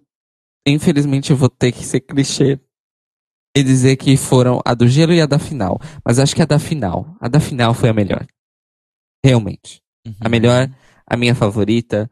Foi, foi surpreendente. Eu acho que é, também foi, uma, foi a mais arriscada esteticamente, na minha opinião. Porque eles não necessariamente se comprometeram à beleza, a beleza, o que, o que é percebido como bonito ou belo, entre aspas, mas Uhum. eles se comprometeram com o tema e com a performance. E eu admiro isso. Sim. Uhum. Então, que é uma coisa que a Tish também sabia fazer muito bem. Não, não superei. É, mas enfim, é isso. A performance final pra mim é a melhor de todas e acho, acho que a do gelo fica logo em seguida. Arrasou. Ah, show de bola. Oi, Lu. Qual que é a sua performance preferida da Miyake Mugler? O que perdi? Qual a sua performance preferida da Miyake Mugler da temporada? Eu gosto muito da do Ova. Ova bom. Ai, obrigado. Finalmente alguém comigo. Também a minha é do Ova. Vitoriana, né? Ah, muito vitoriana. Vitoriana não, pai perlão. Vamos, vamos votar certo. Ai, Brasil. E da Balenciaga? Vocês se lembram de alguma? Como assim? Ai, que difícil. Vou falar a minha, porque. Ai, Você- você eu gostei falado- bastante da delas da final. Você devia ter falado antes pra eu poder rever e me preparar. Desculpa, eu pensei na pergunta agora, então não tinha como. Então tá bom. É, pra mim, a da Balenciaga, melhor é a primeira, a Grand March deles. Sim, é a muito match boa. deles foi incrível. Foi, foi muito boa. Pode Eu gosto muito crer. da da final também. Uhum. Sim. Eu fico entre a primeira e a última. Em relação à temporada toda, gente, é, vocês acharam que foi boa, foi melhor ou pior que a primeira? Eu já começo dizendo que assim, eu gosto muito dessa temporada. Achei que o esquema de lançamento dela atrapalhou um pouco a experiência. Uhum. É, gosto do esquema de votação, mas concordo com o Telo que talvez se a votação fosse sempre secreta seria melhor. É, e acho que realmente a plateia faz toda a diferença. Eu espero que a terceira temporada tenha plateia. Eu acho que Sim. ainda não, porque se, se eles já estão anunciando como que ela já tá gravada, foi sem plateia de novo. Eles estão anunciando que já foi gravada? Pelo jeito que eles estão falando, sim. Eles estão falando, que só- tipo. Eu achei que só tinha sido renovada. Não, pelo jeito que eles falaram, parece que é tipo um vem aí, sabe? Pelo menos Às pareceu. vezes eles já estão em produção. Pode ser que É. não seja tipo, ah, meu Deus, tudo pronto, finalizado e pronto para ir ao ar. Às vezes deve estar tipo, ah, estamos é, gravando os episódios agora. Não sei. É, então. Tá é, então, eu entendi. Ah, não, que- não. É, você tá correto, Mo. Pelo que estão falando aqui nas notícias desses sites de, de entretenimento, tipo Variety, aquele vídeo é porque foi confirmada a terceira temporada. Isso. Ah, então talvez tenha a chance. É. E estão confirmados, continuam os, os cinco, né? Os quatro jurados e o do chão. É, e metade dos Estados Unidos já vacinou, já tomou a primeira dose. É, não, né? se vai começar a partir de agora, realmente pode ser, é bem possível que tenha plateia. Tomara, porque eu realmente acho que faz toda a diferença, mas essa temporada também realmente foi muito boa. Não acho que tenha sido infinitamente melhor que a primeira. Não acho. É. Eu, eu, eu concordo com você. Eu acho que a plateia fez- faz muita diferença. E assim, eu não sei se tem a ver também com isso que você falou do esquema de lançamento. Mas eu sinto. E, e também o fato de que na primeira a gente estava sendo apresentado a muita coisa, né? Do tipo, a gente não tem muito contato com o ballroom, tipo, todos os dias, né? E de ver sempre e tal.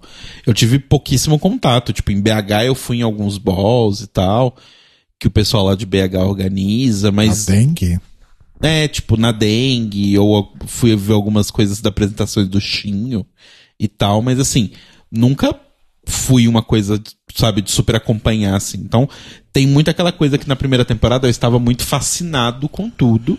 Aquele que teve em São Paulo, você não foi? Você tava aqui Fui, já? fui, fui. Já, né? Fui também, mas foi só um que a gente foi, né? Uhum. Mas assim, é, talvez a primeira temporada, pelo fato de ter plateia e ser a primeira vez que eu tava vendo, assim, com aquele nível de produção, na minha cabeça tem apresentações mais do tipo emblemáticas, vamos colocar assim, sabe? Uhum. Mas pode ser vários motivos. Pode ser que a gente agora já tá mais acostumado, pode ser a falta de plateia, pode ser esquema de lançamento. Mas eu ainda acho que tem apresentações muito boas nessa temporada, sabe? Tem a da Tish lá do, do, de plástico, que foi muito legal. A da Tish do, de arte também foi muito legal. Foi um negócio do Andy Warhol. Então, Ai, foi foda, né? sim.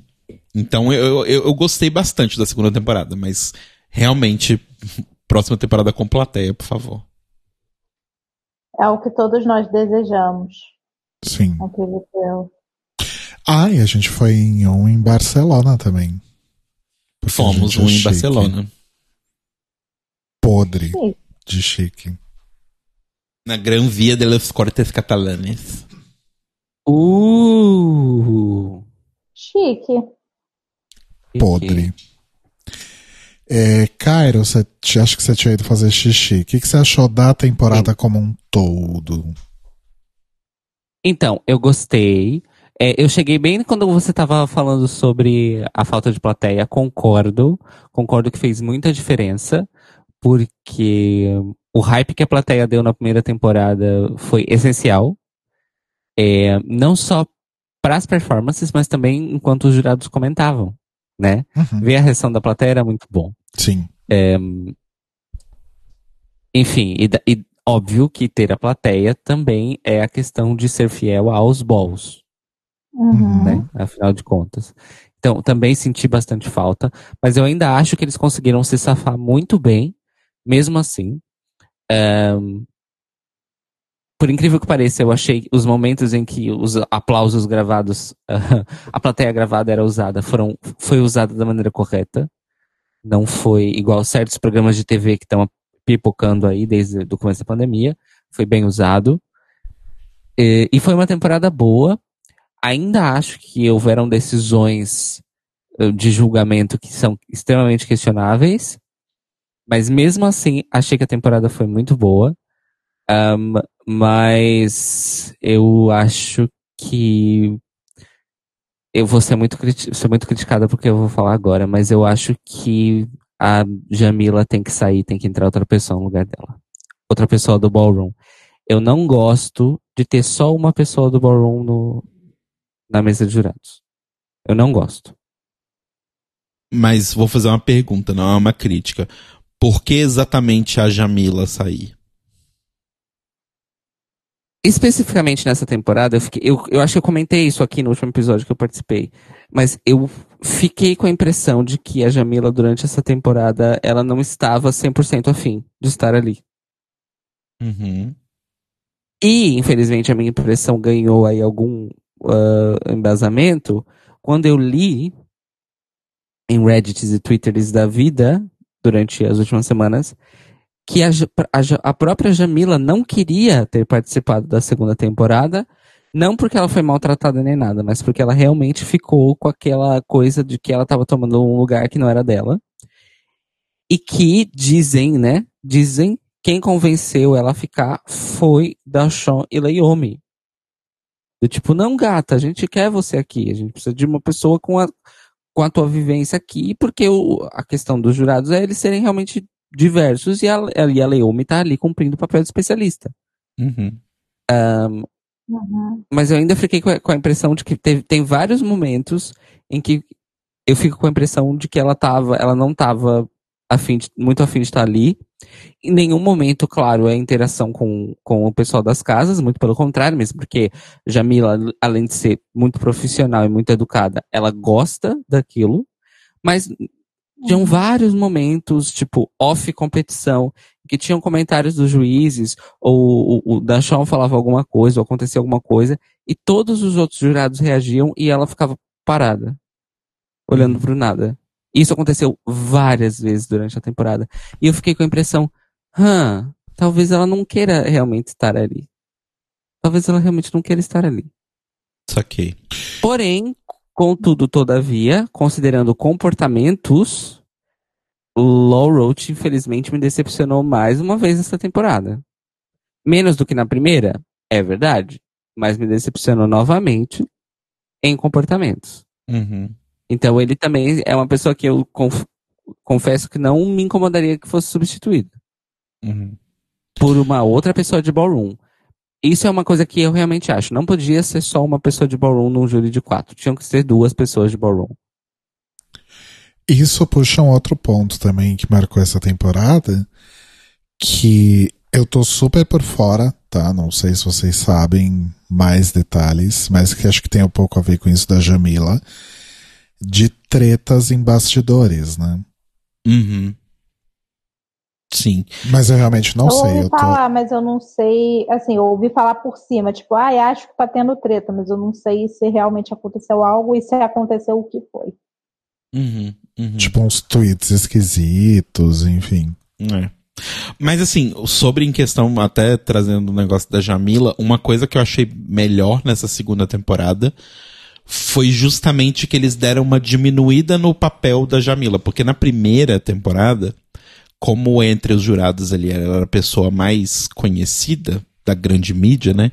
Ela tinha aquele papel meio que de ser quase uma segunda apresentadora, assim, né? Do tipo, ela puxava, ela explicava, ela conversava e tal, do tipo, tinha uma, muito uma coisa dela ser meio que uma cabeça ali do, do, do grupo de jurados, mais ou menos, e isso saiu nessa temporada, então eu acho positivo, sabe? Uhum. Sim. E agora o Dashawn tá mais confortável com as coisas, todos eles estão mais confortáveis com o formato do programa, então tá uma coisa muito mais realmente focada nele e ele explicando e ele conduzindo tudo. Certo. Então, acho É. que é isso, né, gente? Então É o saldo isso. foi positivo. Sim, foi bem positivo. Ansiosos pra terceira temporada? Sim! Sim. Mesmo mesmo, de verdade. Eu quero. Estou querendo. Arrasou. Queremos. Será que Então- é só ano que vem, gente? Então, aparentemente sim. A gente estava até comentando disso, né? É, aquelas notícias que saíram da terceira temporada, aparentemente foi a notícia da da renovação. Inovação. É. Da renovação carismática. né? Então é isso, amores. Foram aí os nossos comentários sobre Legendary. Estamos encerrando então aqui mais um ciclo. A gente tem e-mails hoje, Telo Caetano? Hoje não. A gente só tem, na verdade, que fazer um, um chamamento aí para todos. É que a plataforma coletiva Queer Lombos, né? Queer Lombos, acaba de lançar a edição piloto da sua revista dedicada à cultura LGBTQIA. Então a gente vai deixar o link para vocês na descrição deste episódio. Obrigado, Matheus Meirelles, por ter mandado pra gente. Arrasou muito. Vamos para o nosso encerramento, então? Vamos.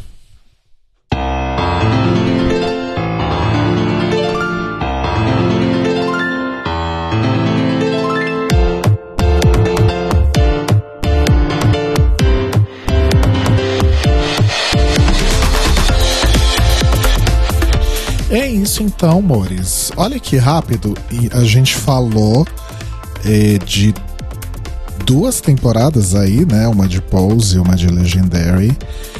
Em um mês e meio, talvez. Mais ou menos isso, É. né? E um mês e meio não dá pra falar nem de um quinto de uma temporada de RuPaul's Drag Race, né? Pois é. É. Então. Foi uma experiência bem interessante. A gente espera que É, vocês tenham que- gostado. Ah, Sabe o que, que eu senti? Sabe aquele meme do Mó Paz? Foi assim que eu me senti. É. Enquanto no mundo lá fora acontecem 10 temporadas de Drag Race e as pessoas estão se digladiando, a gente tá aqui. No meio de tanta guerra, feliz. né? pois é. No meio de tanta guerra. Houve, aqui, houve assim, foi, foi delicioso. Foi delicioso. Foi um, um momento assim de crescimento. Um momento de reflexão. Foi um momento. Foi o momento, né? Vamos ser Foi sinceros. edificante. X the Foi moment. edificante. Foi, foi muito aprendizado também, né? Sim. É. Muitos comentários cirúrgicos e siderúrgicos também. E metalúrgicos. Exato. Nos primeiros episódios a gente se atrapalhou um pouco. Se atrapalhou Sim. um pouco. Mas, pra variar, a gente arrasou no final, né? A gente espera que vocês todos tenham gostado muito, Mores. A gente espera que vocês tenham conseguido ver o final de Legendary também. Se não, cata o link lá na descrição desse episódio, tá? Lá no nosso site thelibrariesopen.com.br. E semana que vem, deixa eu só conferir uma coisa aqui. Que eu tenho. Vocês sabem que eu tenho um problema de memória. Pesto, para de morder meu pé. Tá, é isso mesmo. Então, dia. Semana que vem, próxima segunda-feira, é dia 28 de junho, que é o Dia Internacional do Orgulho LGBTQIA. Né? Exato. Coincidentemente, segunda-feira é também o dia da semana em que tem episódio novo do The Library is Open, né? Então, a gente não poderia deixar passar essa oportunidade para fazer um episódio falando sobre orgulho, coisa que a gente não faz aí já. Acho que ano passado, por exemplo, a gente não fez, né? Acho que não. E eu acho que o último que a gente fez foi em 2019, que foi sobre Stonewall. Né? Maldita Os- RuPaul. dos 50 anos de Stonewall. E agora a gente tem a oportunidade de fazer de novo e certinho, né? No dia certinho. Então, sabe-se lá que quando que isso vai voltar a acontecer, né? Do calendário ser tão generoso com a gente. Exato. Então, semana que vem teremos aí um episódio especial sobre o tema. Estejam aqui com a gente acompanhando, né? E para os desavisados, vale avisar mais uma vez que a gente não vai cobrir aí a temporada de RuPaul's Drag Race All Stars episódio por episódio, né? Porque se fôssemos segunda-feira, a gente já teria dois episódios para falar a respeito, não é mesmo? Pois Mas não vai ser Não, dessa ia ser. vez. Ah, é, não, que vai sair dois, né? É verdade. É. This is for my people who just lost somebody. Ai, gente, tá Força, difícil. amiga. Então é isso. Então não vai ter, né? Drag Race All Stars episódio por episódio, mas vai ter esse episódio incrível que a gente tá preparando aqui sobre orgulho. Eu não vou falar exatamente qual que é o tema, até porque eu não sei se meus colegas já aprovaram a pauta, não recebi feedback ainda. Fica pra imaginação do público. Então fica também essa cobrança aqui ao vivo pra vocês três. Pode Tá deixar. Ai, meu Deus. Que Mas- vergonha, muito cringe isso. Ai, amiga, muito cringe você. Eu sou. Mas é isso, Maurício. Vamos então para os nossos recadinhos finais, começando com ela, Luísa, a lunática. Então, pessoal, segunda-feira que vem, antes de estar aqui fazendo esse episódio super especial, eu vou estar o quê? Ouvindo K-pop, porque eu sou jovem. Porque a gente vai ter o comeback do Luna às 6 horas da manhã. Exatamente. Que delícia.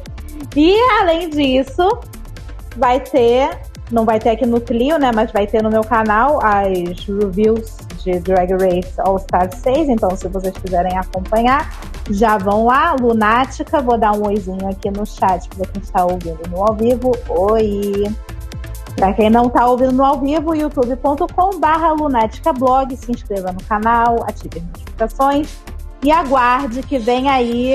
Semana que vem vai ser a bomba de, de conteúdo, porque vai ser duas reviews de All Stars, é, vai ter react do comeback do Luna, e vai, vai ser uma festa aqui no canal. Visitem. E também, por favor, me sigam no Twitter e no Instagram, arroba. E também olhem um pouco, assi assistam não, ouçam o Glittercast. Que a gente acabou de fazer o episódio da final do Down Under. Que foi super divertido. Drag Race da Nanda. Porque- Pois é, a da Nanda, essa linda menina de 15 anos, que fala cringe. Então a gente fez este episódio comentando e eu acho que está uma maravilha. Então, por favor, vem. Arrasou. Prestigiem o conteúdo de Luísa Lunática, amores. Vão lá e deem muitos likes. E aproveitando, em Down, aproveitando de falar em Down Under, contem pra gente se vocês querem que a gente faça um episódio falando sobre a temporada inteira de Down Under. Não significa que se vocês falarem que sim, a gente vai fazer, tá? Mas é, É uma pesquisa saber. pública. É, é, é bom perguntar. É tipo o Senado que consulta as pessoas. É, é isso. É, mas não significa que será feito, né?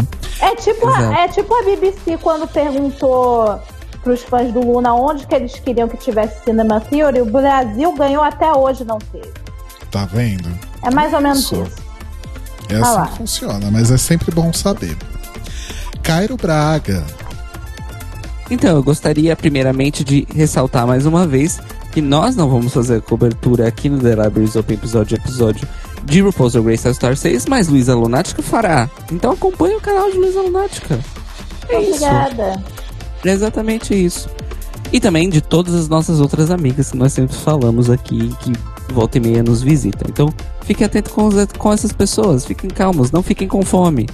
Vão lá e consumam o conteúdo das nossas parceiras amigas aqui de assalto no YouTube, podcast e nessas mídias integradas, né? Eu adoro. É o futuro, modernidade é o futuro. O meu merchandising é arroba Caro Braga no Instagram e no Twitter. Um, queer.party barra arroba Braga no Fediverso, Mastodon. Patreon.com barra Cairo Braga para ajudar o meu Patreon e, enfim, colaborar com a minha arte. O meu Patreon volta às atividades agora neste, nessa virada de junho para julho. E arroba Cairo Braga Music no TikTok. Pra quem quiser. Olha! Eu ainda não postei nada, estou preparando algumas coisas, mas já tô lá seguindo, dando likes e comentando, e entendendo como é que funciona um, o TikTok. Ai, então vou lá me seguir no TikTok. Ah, que cringe? TikTok e Mastodon é Fediverso, sei lá, é tudo coisa de jovem. Olha, Mastodon nem tanto. Mastodon nem tanto. Mastodon é bem variado. Tem as, as jovenzinhas mais ah, descoladas e tem as, as, as macacas velhas da computação. Basicamente. Ah, mas não, e tem uma galera de esquerda também. Mas enfim, é isso. Deixa eu pensar, tem mais alguma coisa pra divulgar aqui? Nham, nham, nham, nham. Acho que por agora não, amores. É isso. Peixinhos. Arrasou. Telo Caetano. Barra arroba Telo Caetano. Bom, vocês podem é, me ouvir lá no mais um podcast de casal, junto com o Rodrigo. E podem me ver pirando sobre a teoria das flores aí do comeback do Luna no Twitter. Em arroba Telo Caeto. Porque sim, Luísa, eram flores diferentes.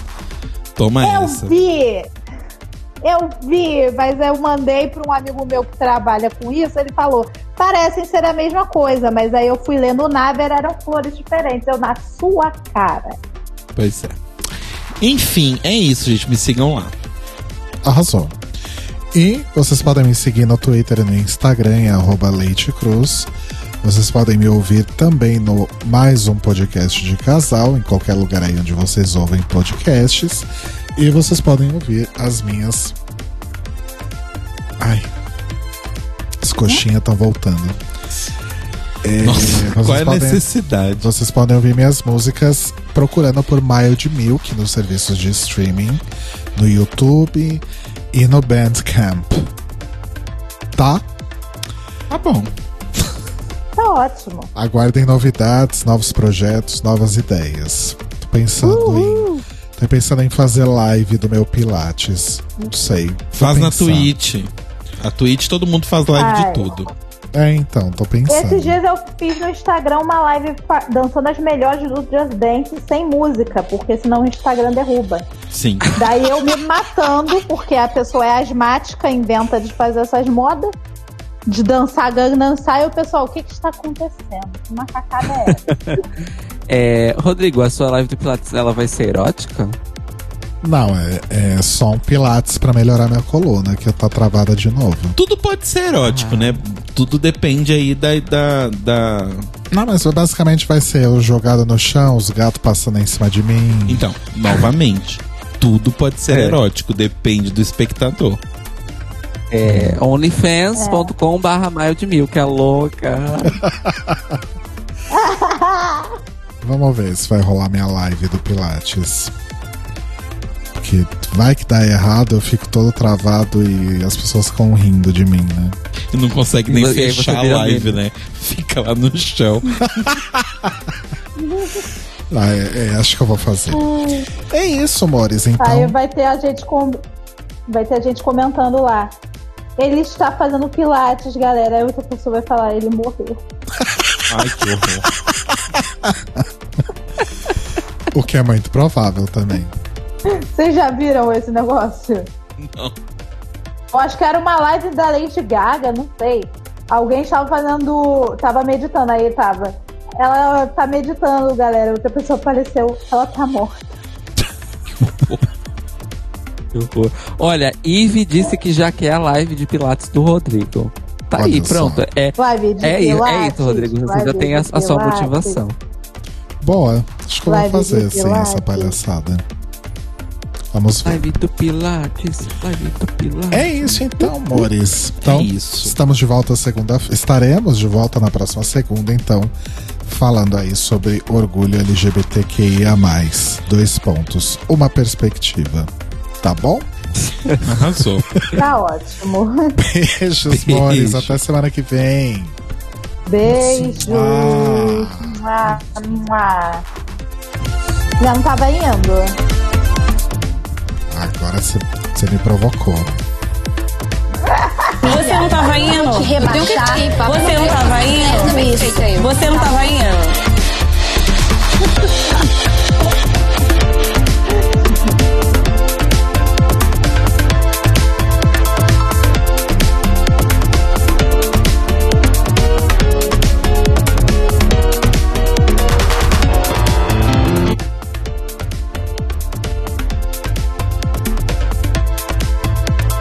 Vinheta errada, gente. Alô? Vinheta errada de Oi? novo. O que, que tá acontecendo? Não, mas por Agora que, que vai. acelerou e, e ficou mais lento? Tá, vai. Tá, vai.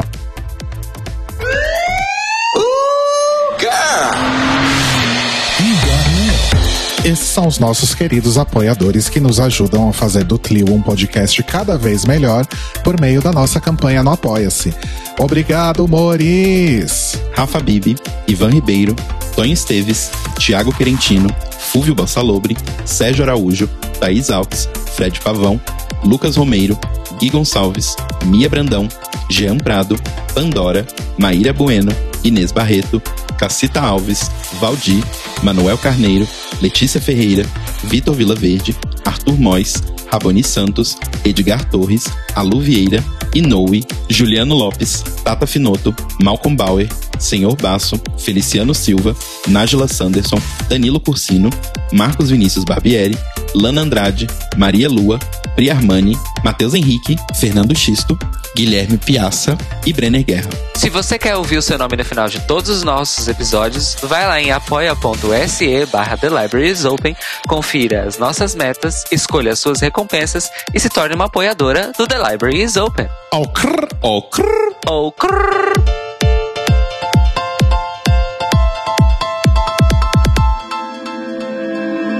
Este podcast faz parte do movimento LGBT Podcasters. Saiba mais em www.lgbtpodcasters.com.br ou usando as hashtags e arrobas LGBT Podcasters no Twitter e no Instagram.